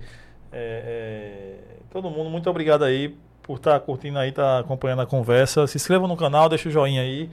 E tá convidado já pra vir aqui. Esse ano você tem que voltar aqui não, de novo, mano. vamos embora. O dia que vocês quiserem, novo, com certeza. Manda um WhatsApp, eu, eu tô, tô, Na hora, na tô hora. prospectando os empregos aí que próximo à região da Paraíba, então vai ficar muito mais tranquilo. Show, show né? de Eu Vou estar bola. mais e em casa aí, digamos Obrigado assim. pelas indicações Não, aí. Vou hora, apanhar vou. também. Sempre, Vou, é, vou. por isso que eu, eu tinha feito story antes, tinha dito. Isso é papo, é essa conversa que a gente quer, assim. É essa que a gente gosta de passar horas e horas e Não, horas sim, conversando Pena aqui, que é mano. pouco tempo, senão Cara, ficava pô, até amanhã de manhã A conversando. gente gosta demais desse tipo de conversa, velho. É, acho que o podcast nasceu pra isso, é isso aí que a gente curta, não? É, sem dúvida. Não, massa. obrigado pela presença. Não, obrigado. E a casa é sua, meu. O que de da gente. E eu digo mesmo, o dia que vocês quiserem conhecer um avião de perto lá, sei que ainda não vou, né? Mas vocês já vou. Ah. Se quiserem ir lá na, na, na estância, por enquanto no Novo Aeroclube, estão convidados. Me falem aí que a gente pega o carro e vai lá, dá uma olhada. Show, show, show. troca uma ideia Hum. mais pertinho do avião, tira algumas dúvidas, né? Que a aviação sempre traz, traz muita, muita dúvida, Ah, né? com É certeza. área, cara, que é apaixonante, né? É, é, é, é. Hoje em dia eu não consigo viver sem, literalmente. Em casa tem trocentas coisas de avião. É quadro de avião. Outro dia eu briguei com a esposa porque ela botou um quadro da menina na sala. Eu disse, ela, você sabe que aqui é meu, meu, meu cantinho do avião, né? Tipo, eu quero botar um quadro de avião lá. Não vai botar, eu disse, relaxa, no dia que você for pra casa da sua mãe, passear, você vai chegar, tá lá. O quadro da menina lá atrás e o do avião aqui. Tá aqui o do É, avião. avião é apaixonante. bicho. Espero que tenha curtido o papo, o ambiente aqui. Tenha curtido tudo, mano. Espero que tenha gostado. Muito bom, muito bom. Parabéns aí pelo ambiente. Obrigado pra quem tava online aí e tal. E contem comigo pra tudo, bicho. Show. Dia Que você que quiserem. tá online aí, conhece alguém que, que é amigão de Marcos, que é, gosta de aviação, manda pra ele esse episódio, né, Kaique? Compartilha isso aí. aí. É, faz print aí, posta no Instagram, marca a gente, a gente reposta. E se conhece alguém que tem medo de altura, assim como o Marcos aqui falou, que tem medo de altura, o cara tem medo de altura, Kaique. Que não quer, que tipo eu, nunca viajou de avião e tal, manda esse papo pro cara também, pô. Ele vai ver que a parada aqui, ele vai ver, entre outras coisas, que nenhum avião que voa tá 100% com tudo ali. Vou me Ele vai bater ver. muito por causa É. disso. Ele É. vai ver isso aí, entre várias coisas, vai ver isso, mas vai ver também que, tipo, é, como a gente já sabe, é o mais seguro que há, meio de transporte, que pode ir de olho fechado que chega lá. E o mais massa, vamos conhecer a história de Marcos e, por favor, não se esqueçam de seguir ele nas redes sociais. A descrição aqui das redes dele tá aqui embaixo no vídeo. Muitíssimo obrigado e a gente se encontra na próxima semana. E sempre reze para que o dia que você entrar no avião nunca seja o dia do piloto morrer. É Seja o aí. dia de qualquer um outro ali, menos do piloto. Tamo junto. Ô, Valeu, galera. Tamo junto. Amanhã tem o quarto das arretadas com Marília e duas meninas aí na doceria, né? Da 2x Doce. Melhores É. doces de João Pessoa. Você já comeu lá? Já. Top. Vamos comer. Top, então. elas. elas Não é de Messia? É, Já. essa mesmo. Já. Elas vêm amanhã trocar ideia com Marília. Muito massa. E quinta e sexta, estamos lá na. tô lá na Construcom, no maior evento de arquitetura e construção do Nordeste. E sábado no Torneio dos Artistas. É nóis. Então, programação aí no Cash Arretado a semana toda. Valeu!